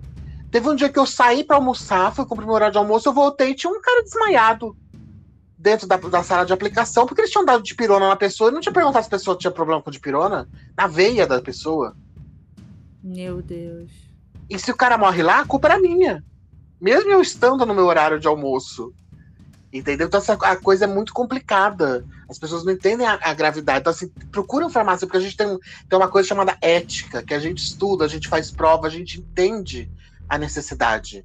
Sim. Sabe? Que dono de, dono de farmácia, na maioria deles, e balconista, eles estão interessados no que eles vão ganhar no final do mês. Eles não estão lá por ética muita, muita profissão, né? Isso é uma tristeza. Muita profissão tem tem essa questão de. Acho que é mentira se a gente disser assim, ai, é só amor, tá? Você vê o amor pela sua profissão e você também vê de como aquela profissão pode te remunerar bem, né? Isso é normal, né? É, é, é, é exatamente esse extremo que faz às vezes a gente viver no mundo da lua e quando cai no mercado de trabalho tu fica, caraca, que, que guerra é essa aqui? Porque a guerra existe. Mas é muita gente fazendo coisa errada, né, Andréia? É muita gente. E o que entristece é o impacto do teu erro, às vezes do teu ego, do teu interesse, da tua ganância prejudicar a vida de pessoas. Isso acontece em hospital. Isso acontece muito em hospital. Isso é nossa, eu, eu, quando eu penso nisso, eu entro numa pira muito, muito, muito ruim. Eu fico muito triste, porque é a é. realidade, é. né? E, e, no jornalismo a gente vê muito claramente nos últimos anos no Brasil, uhum. onde eles perguntaram assim: Ah, você, o que você acha da imprensa ficar divulgando fake news? Falei, querido, deixa eu te explicar uma coisa. É. A imprensa não divulga fake news. Quem uhum. divulga é blog, quem divulga é canal do YouTube, que não, quer, não são imprensa. Ah, se essa galera soubesse o trabalho que a, a imprensa mesmo, seja ela com tendências mais para direita ou para esquerda, porque não adianta, nenhum veículo vai ser 100% 100% me fala a palavra? Neutro, imparcial. Neutro, imparcial. Impossível. Impossível, nunca vai ser, sempre vai ter uma tendência, e isso não é no Brasil, isso é no mundo. E é normal, né? Isso daí acontecer até, até porque os veículos são pessoas por trás deles, né? Não é uma máquina. É. Então, assim, mas todos os veículos de imprensa do Brasil, veículos de imprensa de verdade, ninguém publicou fake news. Pelo contrário, né? Se uniram todos para divulgar números corretos de, de, vacinação, números corretos de caso de Covid. É, todos os, a maioria dos veículos tem para você checar se é fake news ou não. Eles contrataram pessoas, eles abriram um departamento só para isso. Agências, né? É, para checar notícias. Fact-checking. Então não é, não é a imprensa que faz divulgação errada. Então por isso, gente, que a gente martela tanto, não é arrogância, não é nada, não.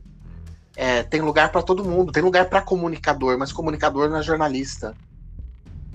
É triste porque então, assim, é, é, é, aí que tá. Você pode ser um comunicador, mas eu ainda te, te oriento. Faça uma faculdade dessa se você quer trabalhar com comunicação é, com as pessoas, texto, porque é uma responsabilidade que você aprende. Você, você vê o potencial, né? O caso das, do, da escola base, entre N casos que a gente já viu, de pessoas que morrem por uma informação. As pessoas morrem. Acho que isso, isso, as pessoas precisam entender. As pessoas morrem com desinformação. É quase uma, é uma doença. É quase uma doença, né, Andréia? Se você parar para pensar, as pessoas morrem com uma informação errada. É, tem, o caso da escola básica, que foi aquele do Vigia, né? Que foi acusado uhum. por, por pedofilia sem ser. E tem um caso também no Guarujá de uma mulher que foi linchada e morta. Sim. Falaram que fazia magia, né? É, tinha sequestrado criança para matar alguma coisa assim. Eu tinha uma relação com uma criança. Mas não deu tempo. A mulher tava na rua do nada e morreu. É, não teve é... nenhum processo, não foi nenhum linchamento virtual, foi linchamento é. de verdade. É, mas aí que tá. É, é a, a, qual foi a origem? Foi na internet, que o quê? Propaga muito facilmente. E na internet, o bem, ele é muito mais difícil de se propagar do que o mal. O mal, ele, vir, ele viraliza muito mais fácil. Porque a gente vive na, na estética do pão e circo. Isso é normal, tá dentro da gente. A gente vive nessa estética, né? A gente vive na estética do Aue. Então, o Aue, ele viraliza. O bem, ele já tem mais dificuldade, né? Então, assim, o, quando você joga uma bomba dessa, as pessoas vão se revoltar muito mais. Quando você vê o bem sendo feito, às vezes você se emociona e passa seu feed. Ai, que lindo, pum. Quando você vê o mal e tal, você quer ah, combater aquilo. Que, que isso? Que justiça é essa? Você quer compartilhar. Por isso que é legal você entender também o comportamento dos usuários de internet. Porque aí você entende a responsabilidade daquele conteúdo que tu tá enfiando e como aquilo pode reverberar, né? Não, e, e, uma coisa agora bem simples, é, a gente já volta pro Big Brother nesse gancho. O que aconteceu ontem com a saída da Maria? Que falaram que ela saiu carregada por seguranças. Ah, sem condições. Do Big Brother. Repercutiu isso na internet inteira, o dia todo, todo mundo ficou questionando isso. E a Globo, coisa que ela não costuma fazer, é passar esse momento da saída das pessoas, né? Eu não lembro de outro caso deles terem passado esse exato momento. Menina, você sabe que você me botou uma pulga na cabeça, porque é a questão do Lucas, por exemplo. O Lucas pediu para sair, bum, abriu a porta, saiu, né? Eu não lembro como foi o caso da Ariane, me falta memória. Confesso. Eu acho, eu, lembro... que ela não, eu acho que ela não passou. Ela, ela simplesmente chamaram ela né? no confessionário e de repente falaram. Aí a, a, a garota lá teve, a menina do porquinho, que eu não falo o nome, ela teve teve até um acesso de choro e berrava, não, ela não fez nada, não foi culpa dela. Que foi, né, aquilo eu achei até um pouco injustiça, porque não era nenhuma briga aquilo. Enfim, mas tudo bem, já, já foi mesmo. É, no, no, caso da, da Ana Paula Renault também, eu acho que elas simplesmente chamaram no confessionário e sumiu. Daquele outro moço lá também, acho que foi a mesma coisa. Eu não lembro, eu não tenho imagem na memória da Globo mostrando eles eles contando para a pessoa e mostrando a reação da pessoa. É, eu confesso. A gente pode não... até estar enganada. É, é. é. Eu, eu, eu, eu não, não, me, não me lembra muito assim a memória. Eu, eu, eu me lembro de algo, mas eu não consigo. A imagem não me vem. Lembro de algo, um comunicado. Eu lembro mais dos comunicados externos mesmo, né? Atenção, fulano de tal fez isso, isso e isso, está eliminado, está desclassificado, Sim. entendeu? Isso eu me lembro mais, eu confesso. É, né, não tem essa memória. E principalmente daquela memória, assim, de abrindo a portinha e a pessoa saindo. É muito tenso, né? Acho uma cena impactante. É, até viralizou um, um tweet teu ontem disso, né? É, é. Eu acho uma cena, assim, que você vê ali que que, porque, assim, é um jogo. Eu até gaguejo. Quando eu tô nervosa, eu gaguejo, que é um jogo de humanos também. Ah, mas fez isso. Eu sei, fez isso. Tem que responder pelo que fez. A consequência. A maior consequência que a Maria teve foi jogar fora uma visibilidade pro mundo inteiro que ela tem, que é estar tá no BBB. Mas ver assim, você, a, a pessoa não esperar por aquilo, a pessoa toda arrumada para fazer algo, e aí do nada ela abre uma porta e acabou. Acabou, ali acabou é algo que impacta, assim, fica, uau, isso, isso me choca, assim. Acho que é porque eu sou pisciana com câncer, então eu sempre analiso do choro, eu sempre tenho uma análise mais intensa das coisas. Você acha que a Maria ela tinha condições ainda de continuar? Porque ela já, ela já tinha reclamado. Muito. Né? Ela já estava reclamando há alguns dias que ela não estava aguentando mais, que aquele jogo não era para ela. Muito. Que ela tava com saudade de ficar pelada. Não, né? acho que ela tinha muito. A Juliette também fez isso ano passado, várias vezes, não aguento, não aguento e tal. Lucas Penteado até tem uma cena memorável que ele segura e fala: aguenta, você é capaz, aguenta. Eu acho que a rede de apoio no BBB é muito importante. Eu ia cravar uma pessoa para ficar do meu lado, porque eu ia, eu ia me jogar em cima daquela pessoa. Então, eu acho que a rede de apoio é fundamental. O que fez, eu acho que ajudou a Maria, foi essa rede de apoio que ela tinha ali. Né? O Eliezer, o, o Vini, isso, é uma rede de apoio. Então, acho que ela aguentava assim. Faltou o quê? Coisas pessoais de Maria, né? Não é nem de foi Maria. Aí é uma coisa que ela, com ela mesma, que tem que procurar. É, eu acho que uma, é, quando saíram, quando saiu a lista oficial mesmo, ela era uma das pessoas assim que eu apostava que iria causar no programa e que eu fiquei bem contente. Eu lembrava dela da novela, né? Não sabia muito, comecei a procurar da carreira dela, tirando a novela, não sabia muita coisa. Uhum. Fiquei surpreendida com os trabalhos dela, principalmente como cantora, uns vídeos super engraçados no Instagram dela, uhum. umas sériezinhas que ela faz assim, falei, porra, que bacana essa menina. Mas ela é, e eu vou te falar, eu acho que ela ia causar. Ela já tava, eu... ela já causou história, né? Só da história, assim, do, do, relacionamento dela. E nem falo ela ter transado, porque não foi a primeira e não vai ser a última dentro da casa, mas até o relacionamento com Eli, e aí ela se permitir trocar uns beijos com a Lina. E já foi uma coisa assim que já vai ficar. Uhum, uhum. Concordo com você. E o engraçado, assim, da, da Maria, muito engraçado quando a, a Natália e o Eli se beijaram, todo mundo pra cima dela fala assim: tá bom, que legal, mas e a herpes? É, porque, gente, parece que é assustador, né? A gente, eu confesso que a gente, no, nesse, nessa necessidade de treta, a gente estava até aguardando algum embate mesmo, né? Já que as duas não estavam muito uh, amigáveis, mas é uma mulher independente. Ela tem o controle das emoções dela sobre amor sobre relação. Ela, ela, ela disse: é isso, gente. Eu tô aqui para curtir. Tô aqui. O meu, o meu negócio com você é sexo. É de beijar na boca e sexo. Né? Foi que ela deixou bem claro. É, e então, fazer, um beijo a Lina. Por que, que você não pode beijar a Natália? É, ela foi super calma. É a coisa do homem, né? O homem já, ai, que situação que eu me coloquei. Eu beijei duas donzelas. Ó oh, céus, o que farei? Para quem eu vou dar o sapatinho de cristal? E aí ela falou, amado, para, né? Essa, cuida dessa tua herpes aí, que é mais importante. Ela que a única preocupação dela foi ela estava consciente, ela quis. Então é. tá bom, você quis também. Você sabe o que está fazendo? Tá ótimo, e a herpes? Ela não se importou. Tá tudo certo, eu, tá tudo em casa. Eu, eu achei que as pessoas sentiram um pouco na casa a saída dela. Você não achou, não? Não, eu não achei não. Eu achei que foi, foi, foi muito intenso. Eu já, olha como é que é legal. Por isso que é legal bater um papo, né? Porque você tem percepções diferentes. Eu senti que foi um baque, mas por que que, por que, que é, as pessoas fluíram? Porque elas entenderam que ela infringiu uma regra sabe? Não foi algo que você fala assim, meu Deus, que injustiça, isso que aconteceu, ela não merecia, oh meu pai, que injustiça, ela pediu para ela pediu para sair, uh, ela merecia mais porque eu não ajudei. Não, ela, Maria, infringiu uma regra. Então acho que isso no psicológico deles ali se encaixou mais, pô, é isso, deu, foi isso. Mas eu vi que o Vini ficou muito mal, ele também chorou bastante. Mas acho que a pressa ali do jogo, a pressa de ter um paredão, eu acho que também mexeu com eles, entendeu? Do tipo, o jogo continua, tem um paredão rolando. Então acho que tudo se encaixou para que eles tivessem que passar por isso mais rápido. É, uma coisa assim que me, assistindo os vídeos da, do dia da Aí o Gustavo, ele tem uma reação muito assim, né? Ele, ou aquele ou que, que a gente ouve no vídeo é dele. Eu, eu vi por um outro ângulo, ele até dá um, dá um negócio assim na.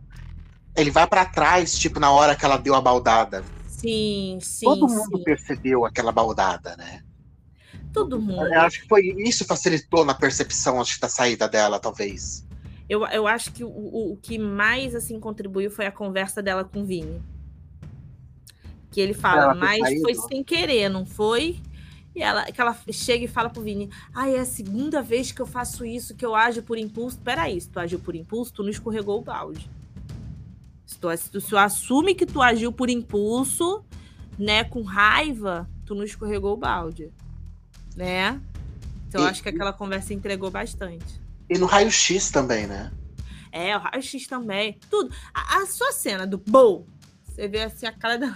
O engraçado, eu fiquei rindo muito. Eu, depois eu confesso que eu fiquei rindo muito, que eu fiquei revendo a cena para ver os diferentes ângulos, né? E aí depois tem o Tadeu. É... Ela fala assim: é, é, tá tudo bem? Ela, eu senti um pouco de agressividade, mas tá tudo bem. Tipo, a Natália, coitada, meu Deus. O tá tudo bem é quase um paradoxo. Tipo, eu senti que ela queria dar uma, um coice na minha cabeça, mas tá tudo bem, tá tudo certo, né? Coitada. Eu acho que se a Natália não tivesse reclamado, eles tinham deixado passar como eles fizeram com o Arthur. Porque já no Arthur, já era para ela ter sido punida. Eu não sei. Ela meteu um tapa no Arthur, que estralou também. Eu, eu, não, mas eu tenho essa dúvida, porque ali ela encaixou. De fato, o movimento era encaixar. O balde era jogar a água. Foi além, foi o bater então, na cabeça. Mas, mas ela confessou, ela verbalizou que ela deu um tapa nele. Sim, sim, mas nessa análise a Laís também deu. A Laís também deu. Você, você lembra da Laís no Douglas? Ela foi boa, que a cabeça do Douglas chegou a tontear, que ele até brincou, ele ficou tonteando assim com a cabeça. Foi com raiva também. Então ali eu acho que ainda tinha. O, o, o que, que eu quero dizer? O toque era da, da dinâmica, entendeu? Tinha que tocar. Foi mais forte, mas ali ainda teve a passada, entendeu? A famosa passada de pano. Por quê? Porque tinha que tocar na cabeça. O, a questão do balde, eu acho que foi mais intenso, por quê? Porque a, a intenção do balde era jogar a água. Ela cravou o balde na cabeça da menina, então não tinha o que fazer. Eu acho que ela podia falar, não foi intencional. A internet não ia perdoar. Não ia. Porque o cara, o que ela faz assim, né? Bow. Falei, gente. É, aí foi o que você falou, né? O povo falando, uou. Não tinha como. A partir do momento que aquilo caiu na internet, a Ariane saiu por menos menos não, né? Não vou dizer por menos que ela empurrou, né? Era uma brincadeira, ah, vou até excluir meu exemplo. Mas a Ana Paula Renault saiu por muito menos. Muito menos. A gente parar para analisar, né? Foi aquele tapinha, né? Que o Renan aproveitou tipo que ela tava no ar. Tá desmaiado. É, foi um tapinha de. Foi, foi o toque, né? Que você não pode tocar no participante com a intenção assim. Então tocou, não foi nem tapa, vai. Foi um toque. Tocou, pronto caiu. É isso, aproveitou ali, tirou a rival do jogo, né? Agora o dela não tinha como. Se, se, uma, se a Ana Paula foi expulsa por aquilo, ela tinha que ser também. É. Não tinha como. Exatamente. Foi uma, foi uma grande, uma grande cagada e uma grande perda. Assim, duas, duas saídas assim que foram Nayara e ela, né? Uhum. Foram duas perdas, assim, pro jogo. Foram, foram, foram. Eu confesso. Eu acho que a Nayara foi uma perda por conta do carisma e o quanto ela movimentava. É, reconheço que uh, ela deixou a desejar na questão jogo, então é, deixar a desejar é complicado, porque o paredão, como o Tadeu mesmo falou, né, pode ser desfavorável para você.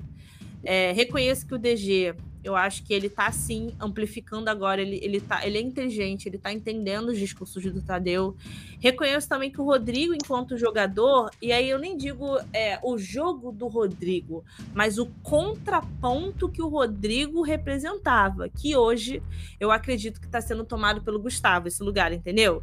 Não é que ele está substituindo o Rodrigo, não é isso, mas é, é, é necessário ter um lugar de contraponto. Tipo, o Prior no BBB 20 era um contraponto ele era um contraponto, ele, ia, ele ia, é, era a base contra quase todo mundo daquela casa. Então, precisa desse contraponto, porque senão não tem conflito.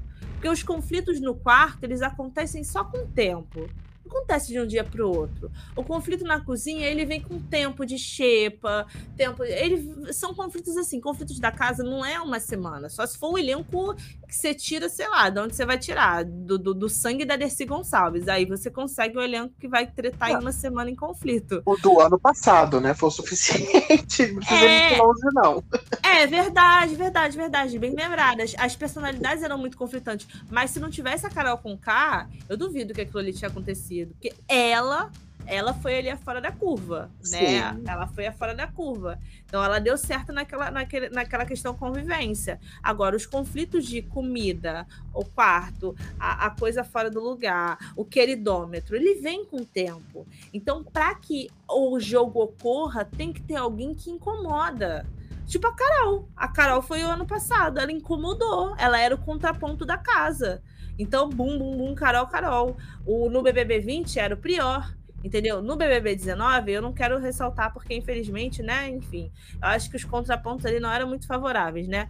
Mas, assim, no BBB 20 também tinha aquele menino, Lucas Galina, sabe? Era um contraponto, o cara deu zero estalecas, entendeu? Pra comida, que eu achei péssimo, mas, enfim. Todo BBB tem o seu contraponto, no BBB 18 teve isso, no BBB 17 teve isso, tem que ter o contraponto. Então, acho que hoje o Gustavo, por exemplo, ele vem para fazer esse contraponto na casa, né? Então acho que o movimento pode, pode, pode melhorar, mas foi mesmo uma perda, eu acho, a Nayara. Acho que ela tinha muito que crescer se ela tivesse deixado a gente conhecer mais do jogo dela. É que assim, o, o complicado que eu sempre bato assim é que algumas pessoas lá entraram para se redimir do público e é. outras entraram para ver novas oportunidades, que é o caso do Douglas, que não tem do que se redimir. Agora, Nayara, Arthur, até a Jade, estão é, lá para buscar uma, uma, né, uma redenção perante o público deles e o público em geral mesmo. Uh, Lina, eu acho que ela foi buscar uma aceitação de alguma forma. Me, me, aceite dessa forma. Eu não sou um monstro, né? Eu sou assim, eu sou uma pessoa normal. Né? Uhum. Né? Sou uma travesti. Ponto. Travesti é gente, é pessoa normal como as outras pessoas. A gente sente, a gente fica puto, a gente chora, a gente ama. Eu acho que ela foi buscar essa aceitação, que as pessoas entendam que não tem nada de diferente nela, né? Uhum. É, então, assim, cada um. E, e, vocês bateram ontem no, no Space do Muca, propósito, depois a gente vai rolar rapidinho do Space do Muca, é, que eles foram lá atrás de like. E eles foram atrás de like, de, de, de seguidores. Principal, os pipocas foram todos atrás. Ninguém lá foi buscar. A única pessoa que eu ouvi até agora, me corrija se eu estiver errada, que falou principalmente na entrevista, assim: eu vou ganhar o Big Brother 21, foi o Douglas. Uhum. 21 não, 22, minto. Eu, eu vou ganhar o jogo, entrei para ganhar, vou entrar para ganhar o jogo, alguma coisa assim, vou trazer o prêmio. Ele foi a única pessoa que eu vi na chamada falando que entrou lá para ganhar. Ah, sim, o Douglas não está jogando.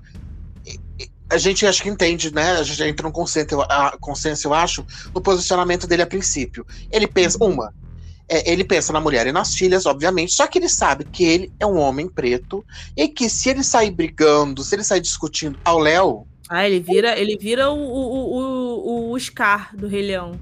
O que o, o Babu virou, num certo momento. Não, eu acho o... que ele vira vilão mesmo, tipo assim, vilãozão, sabe?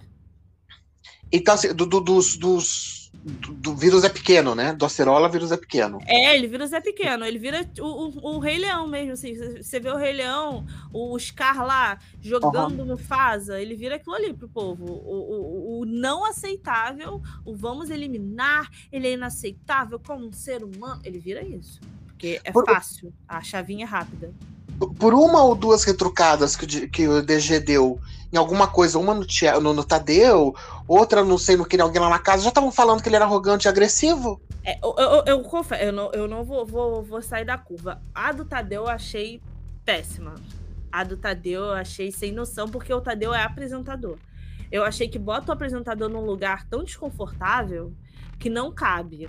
Agora, já tiveram momentos que ele retrucou coisas para os participantes que já fizeram muito pior, a Bárbara, e ninguém falou nada. Então, então, mas do Tadeu, por exemplo, o Thiago, toda semana ele retruca o Tadeu. Ah, o Fiuk fazia sim. isso o programa inteiro, a edição passada com o Thiago. Entendo, e ninguém crucificava como crucifica o, o DG. Eu, eu, eu, confesso que eu bato nessa tecla, eu crucifico, mas eu entendo exatamente o que você está falando. Os olhares são outros, né, Andréia? É, é totalmente, enfim. É triste assumir isso, mas os olhares são completamente outros. Então, assim, mesmo com essa limitação, agora ele está entendendo. Ele teve uma conversa na véspera do paredão com as meninas. A Jéssica até participou, mas. mas não, não, não rolou é, com ela, a Natália sim teve uma aceitação, de eles estão entendendo que se eles não combinarem, e eu acho que assim, para algumas pessoas, o jogo vem no tempo. Não uhum. dá para você tá todo mundo comparando muito com a edição passada. Eles entraram comparando a edição passada com medo de saírem cancelados, e as pessoas aqui fora, sai na edição passada, nesse horário, na segunda semana já tinha gente que ela, tá, mas foi uma exceção.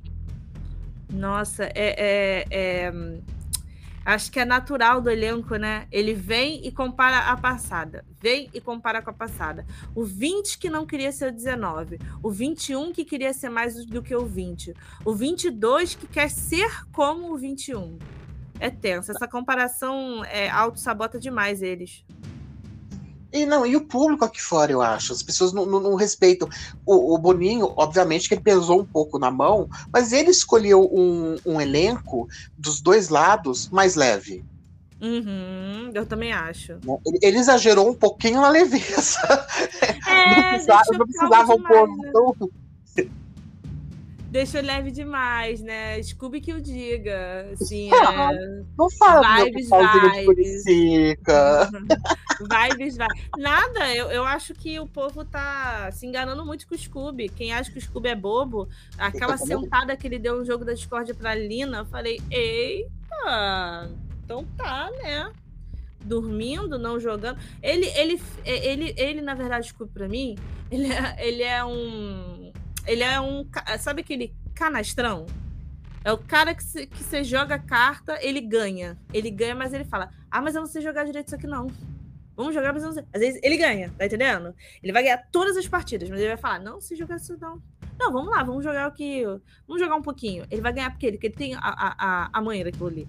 Então, quando ele diz assim, ah, eu não tô jogando, eu não quero falar de jogo. Na verdade, ele tá indo em alvos. Alvos muito bem expostos. Então, você não precisa jogar tanto quando tem um alvo. Você só vai no alvo. Mas ele joga sim, só que ele joga pra ele. A hora que a corda apertar, se ele tiver interesse em ficar no BBB, ele vai falar mais com as pessoas. Mas no, no bate-papo que ele tem com os meninos, ele já sabe o voto de muita gente. Então eu acho que ele faz um fake. Tipo, eu acho também que ele é esse cara, good vibes, que tem essa filosofia de vida do cara, se der certo, deu e tal. É o, é o Scooby, aquele dá pra ver que é o Scooby. Mas ao mesmo tempo, eu também acho que é jogo. E vale a pena, às vezes, você mentir ou você omitir uma informaçãozinha. Então acho que a galera, ai, porque não dá pra levar a sério o que o Scooby fala? Gente, ele é um homem, pelo amor de Deus, gente. Ele é um homem de mais de. Não sei quantos anos ele tem, né? Mais de 30 anos. 30 alguma coisinha. É, pelo amor de Deus, né? Vai ficar botando cara no, no personagem do menino bagunceiro da sala até que ponto? E, e, lembrando que ele foi casado com Luana Piovani, ele não saiu desse casamento intacto. Ninguém sai, né? Luana Piovani não deixa ninguém normal. É. Então, assim, o mínimo de malícia ele tem, ele não é idiota como as pessoas. Claro. Ele não é tão antijogo. Ele falar que ele não quer jogar, ele vai votar em tal pessoa porque ele não quer jogar, já tá jogando. Ele diz que, ai, não sei que, não sei que lá, mas ele vai no alvo. Ele vai no alvo da casa. Aí é fácil, né?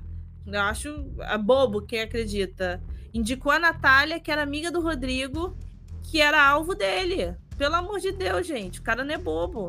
Ah, eu não compro, não. Eu, eu tô muito de olhos abertos pro Scooby. E eu acho que ele vai dar trabalho no paredão. Quem diz que ele sai fácil. Ah, desculpa, saiu um áudio aqui do meu celular. É, quem acha que ele sai fácil, se engana. Não acho que ele sai fácil, não.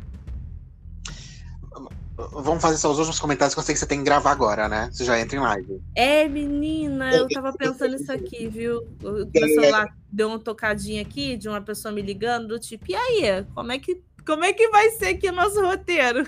É, fala mais cinco minutinhos aí que nós já, tá, já tá indo, já tá indo. Tá bom. Deixa eu falar aqui rapidinho, eu tava, fui fuçar o, o post no, no perfil da Jade, do. A nota de esclarecimento lá dos ADMs, né? É. E aí tem um comentário fixado da Anitta, fixaram. Eu vi. A DM do. Você leu? Eu vi. Quando você falou para mim se eu vi, eu fui lá procurar. Não. Então, e ela dando apoio para os ADMs, falando que era isso que ela fazia. Então, a Anitta entende de marketing, mas ela entende de marketing do Big Brother? É, gente, não dá, Porque sabe? Uma coisa é uma coisa. Outra coisa, outra, outra coisa, coisa. Outra coisa. É. Ela tira bom proveito dos marketings dela, porque vai dar clique nos. nos quando, quanto mais falam mal dela, mais clique dá no, nos clipes dela, nas redes, mais engajamento. Eu acho sensacional quando a equipe aproveita para fazer meme, tipo a Mirella, né? MC 18%. Eu trocava o nome dela. Eu botava MC 18%. Fácil. Eu botava ali MC, MC Mirella, 18%. Enquanto ela tava no programa, mas assim, eu acho que o nível da equipe da Jade não é isso. É uma crítica comportamental da figura que eles estão construindo da Jade. Eu acho que está sendo ruim. Então, acho que a Anitta uh, houve um equívoco. É, e, outra, a Anitta nunca foi para paredão, né? Ela não sabe se ela fosse um paredão. Será que a Anitta ia ser aprovada? Será? É bem diferente, né? A Larissa é, é bem diferente da Anitta. Sou fanzaça da Anitta. Sou não, uma é, admiradora. É pra caralho. Nata, é, eu sou fanzaça, mas não é porque a pessoa é boa que a pessoa vai saber 100% de tudo, né? É, entendeu? então, assim, são, são, ela, ela não entendeu o marketing do BBB, que é diferente. Eu também acho, eu também acho. Faltou, faltou o é, feeling. É a mesma coisa que a equipe da, da, Juliette o ano passado ficasse, não, Juliette é chata mesmo, é chata, é chata, fala demais, fala demais. É, né? A mesma coisa que eles ficassem batendo nessa tecla. Exatamente, exatamente. E o que, que ia render aquilo? Nada. Exatamente. É, eu sou muito a favor, tomara que o Léo tome essa rede aqui para ver o que uhum. acontece. Eu também sou a favor. Menos. Eu também sou a favor. Acho que a gente, acho que a gente vai conseguir encarar a Jade daqui de fora e até mudar o olhar dela lá dentro. É, eu tava, tava lendo aqui os tópicozinhos que, que tinham para ver se já tinha encerrado tudo. É, A Natália cresceu muito, né? Sim. Eu não. É, o povo tá falando assim: ah, é a protagonista. Ah, é o Arthur protagonista. Protagonista de primeiro mês. Calma, é... porque muita coisa vai acontecer ainda. Big Brother é isso. Big Brother é amanhã alguém indicar o Thiago Bravanel e ganhar 500 mil seguidores. Big Brother é isso, é essa loucura. Muita coisa vai acontecer. A Natália não tem uma personalidade fácil. Então, muita coisa ainda vai acontecer, inclusive negativamente, porque é natural. Ela não tem uma personalidade fácil. E eu acho isso ótimo. Mas é natural que ainda aconteça coisas que as pessoas vão falar assim: caramba, Natália, aí não. Caramba, Natália, aí sim. Ou alguém vai chegar amanhã e vai aparecer muito mais e o povo vai falar: caraca, por que, que essa pessoa se escondeu assim? Então, assim, protagonista de primeiro mês ela é. E ela tá narrando uma história. Isso é importante. Ela tá narrando uma muitos história. Muitos erros, por sinal, porque ela chegou errando. Feio. Sim. Ela conta uma história, isso é fundamental. Mesmo que a história seja uma redenção, ou mesmo que você, como você falou, ela chegou com erro, mesmo chegando com erro, a Juliette também, né? Ela chegou ali no, no, no, no confessionário, ficou aquele tempo todo, ficou sendo chata Gente. com o Fiuk, não sei o quê foi crescendo. Então você precisa contar uma história. E ela conta uma história. Então ela tem tendência sim a ser protagonista, mas por enquanto é, tá muito recente para dizer, ah, é a protagonista do BBB. Não, ainda tem muita, muita água para rolar. Para os próximos paredões, caso ela. Vamos colocar assim, próximos, os próximos dois paredões, os próximos 15 dias. Caso ela não faça nenhuma cagada e continue com a mesma narrativa, ela vai bem nos paredões se ela for. Uhum, né? Uhum. Eu acho. Arthur, você não acha que tá cansando um pouco aqui pra gente aqui fora esse personagem dele? Cara, eu vou te falar, eu acho que o Arthur, ele é muito aquilo que ele mostra, de jeito, né? Ah, o cara engomadinho, e ttt, e vaidoso, e não sei o quê, ensinando a lavar o bumbum, que não sei o quê.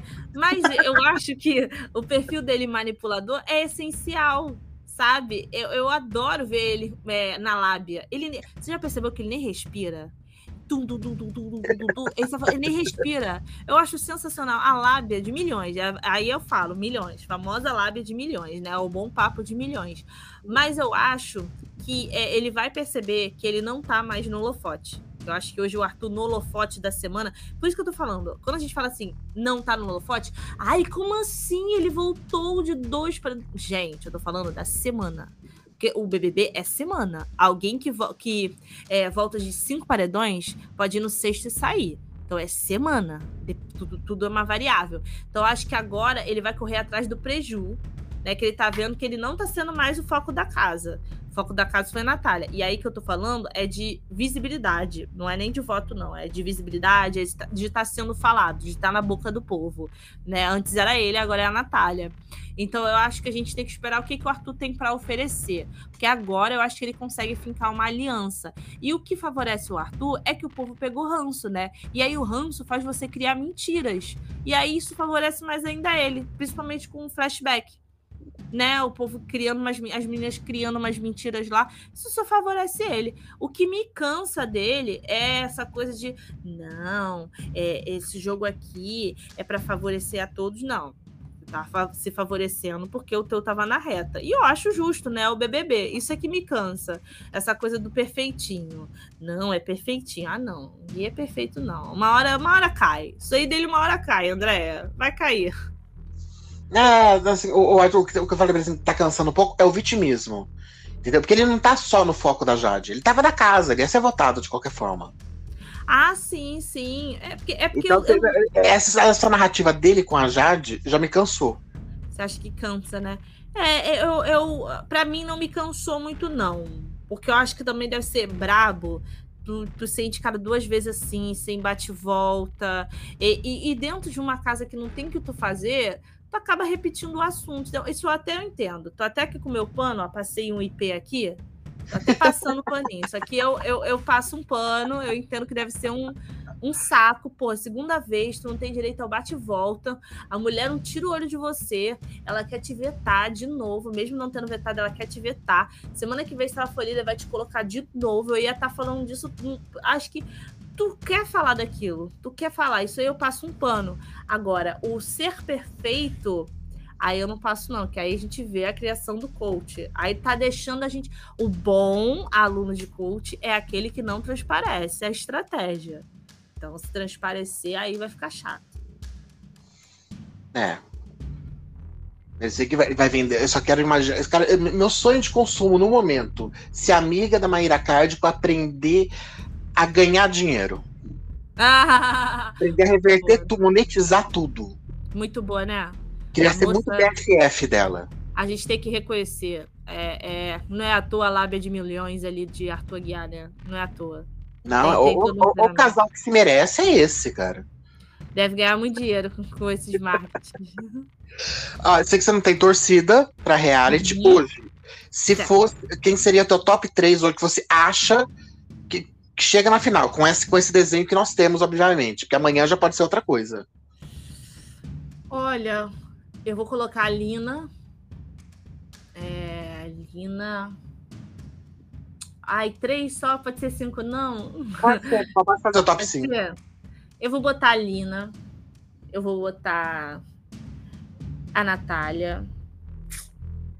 Eu vou colocar o Arthur também. É, eu não sei se eu coloco DG ou se eu coloco. É, é, eu acho que eu vou, eu vou colocar o DG. É que eu acho que ainda tem alguém, aquela pessoa que vai putz, cara, essa pessoa é incrível, como ela nunca mostrou. Ainda acho que tem esse personagem para nascer ainda, sabe? Inclusive, eu acho o Lucas, o barão da fofoquinha, né? Lariquinha, da, da desculpinha. Eu acho que ele é um cara que vai crescer no jogo. É, eu acho que ele pode estar pelo menos no top 10, eu acho. Mas o Gustavo, para mim, ainda é uma incógnita, porque é um cara que entrou com informação privilegiada, tá colando em quem ele sabe que é favorito. Então eu quero ver os discursos de, de Gustavo. Na festa, inclusive inclusive, menina, que a gente sabe, né? Que a bebida, ela derruba a pessoa. Ele é um cara que bebe muito. Tô, tô, tô de olho no comportamento dele hoje na festa. Mas eu ia botar ele, mas como a gente sabe que ele pode bater no paredão essa semana, e dependendo do paredão ele pode sair, eu não vou colocar ele, eu vou colocar uma planta. Eu vou enfiar aí uma Bruna. Por quê? Porque todo mundo tá com medo de botar no paredão. Se ele é, for líder, ele não bota. Eu, eu vi a live de vocês hoje, eu já tinha comentado isso daí também. Ela e o Thiago, as mesmas coisas. Ele pelo avô e ela pela Lud. É, é, total. Ou uma Eslovênia, que o povo também tem medo de botar achando que tá favorita. Não, não, eu acho que é porque ela não incomodou ninguém até agora, até o momento. Ah, mas eles não é medo, não. Acho que até esquecem dela na hora de votar. É, mas estão pilhados também com essa coisa dela ser favorita. Eles estão pilhadinhos. Deu uma pilhadinha ali no quarto, eu acho. Gente, que Big Brother que essa moça assistia, né? A do limão. É a do Big Brother do, dos comentários aí super profissionais de Gina Delicada, né? Pegou ali e seguiu na reta, né? A Gina, as, os Instagrams de fofoca, que vale a pena ressaltar que eu não estou falando que tá errado, não. Só que eles recortam aquilo que dá engajamento. Então, você vê só que dá engajamento. Que dá engajamento, engajamento estão ganhando cara, né? É, não, engajamento não quer dizer que aquela pessoa tá positiva, quer dizer que aquilo tá engajando. Negativamente ou positivamente tá dando, tá bombando. Aí você vê Jade e 20 mil comentários. Uau, a Jade tá bombando. Aí você vai ver os comentários. Falsa, cobra, chato, suportável, quero eliminar. Aí é complicado. é complicado. É, olha, equivocadíssima moça. Fala onde você aparece todos os dias, em todos os lugares. Eu apareço todos os dias naquela plataformazinha azul que as pessoas insistem em enterrar, mas eu ressuscito todos os dias que é o Facebook, porque ele está vivíssimo, tá bom? Uma ótima uh, audiência para quem está lá produzindo. Eu sempre incentivo, a gente vai, bota seu conteúdozinho no Facebook também. Se já faz no YouTube, enfia no Facebook também. Essa plataforma é muito boa de trabalho. E também tô no YouTube, só que aí eu tô com meu parceiro. Então, no Facebook você me encontra com Desirê Andrade, com um S, dois R's. No YouTube você me encontra com o nome do meu parceiro de trabalho, que é o João Márcio Correia.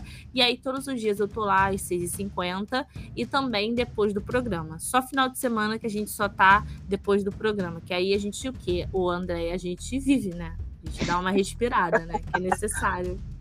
Porque precisa dormir 8 horas por dia pra cutis ficar boa, né? A gente é... comenta Big Brother, a gente dorme 8 horas por dia.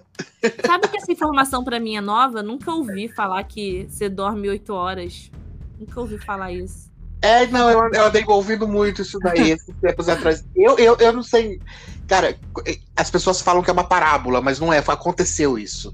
Quando eu tava no colegial, não lembro se era no segundo, terceiro colegial, é, eu, eu, fazia, ia pra escola e eu fazia muita coisa, né? Eu fazia violão, nunca aprendi a tocar, mas eu fazia. Eu fazia inglês, eu ia pra academia, eu ia não sei o quê. Era uma, uma, uma jovem ativa. E aí, uma vez um professor mandou fazer um negócio, eu virei professor de física, o Fábio. Falei, Fábio, mano, não tem hora pra fazer isso, porque eu tenho que fazer isso, eu tenho que fazer nos caras, tenho que fazer.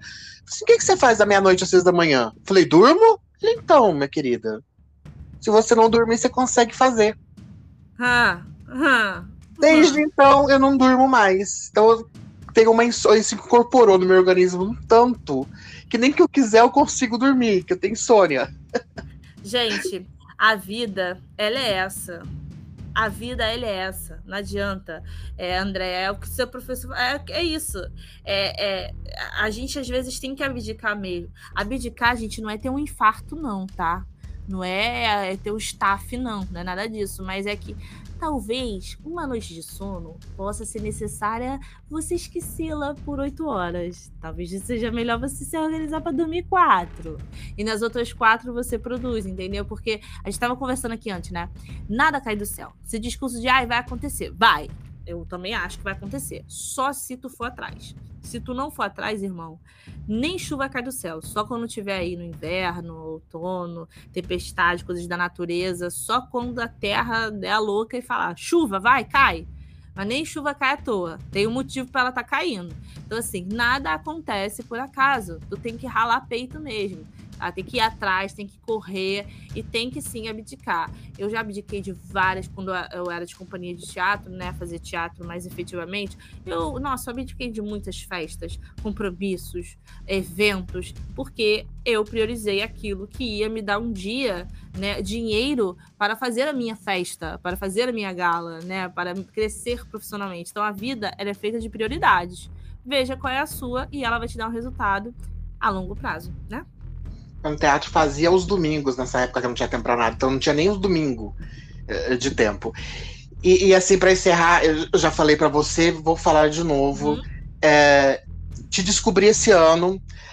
É, é uma roda. A internet, eu amo a internet, porque a internet é uma roda, né? Uhum. Por causa do uhum. Chico Barney, eu fui cair no Space do Muca. Meu Deus. Aí eu descobri o Muca, consequentemente descobri você, descobri o João, descobri o Dieguinho. É, o Space do Muca, para quem não sabe, para quem tem Twitter, vai no Twitter todos os dias após o programa, nessa hora já deve estar tá acontecendo, tá o Muca tá. lá. É, no Space, fica todo mundo conversando, falando de Big Brother, e eu te acho um talento assim nato. Eu vejo o teu esforço, é, como eu não durmo também, eu vejo que você não dorme. Hum no dia da expulsão da Maria, você fazendo live três ou quatro horas da manhã. Ó, oh, então tá, tô indo dormir. Era, daí a pouco eu olhei, entrei no Twitter, você já tava num outro space 15 minutos depois. Mentira que você foi dormir. Daí a, você já tava comentando, gente, a Maria, então tava todo mundo esperando ela entrar no confessionário, pode ser agora, sei lá. Então, assim, você vara também dois, três dias. Esse é um puta de um esforço. É, comentar Big Brother não é para qualquer um. É, copiando plagiando Muca, fazer meme qualquer um faz. Agora, fazer o que a gente está fazendo é, é, é comprometimento. Né? É divertidíssimo, a gente faz porque gosta. Big Brother é um vício. Todo ano eu falo, não, esse ano eu não vou comentar. Tô aí 20 anos na lida do Big Brother. vou largar. Quando vê, ai meu Deus, não posso perder hoje o pay-per-view. A nave já tem 11 anos, essa brincadeira aqui. Enfim, e, e, você é talentosíssima, você é uma querida. A primeira vez já que eu mandei mensagem para você, você responde super carinhosa. Vejo que você é assim com todo mundo, você trata as pessoas, todo mundo bem. É, precisamos de mais pessoas. É, eu, eu, discuto sempre com todo mundo quando vai assistir alguém escroto. É, eu falo, por que, que você tá dando engajamento para essa criatura? Uhum. Acha um conteúdo bacana com pessoas bacanas. E o seu conteúdo é bacana com uma pessoa bacana.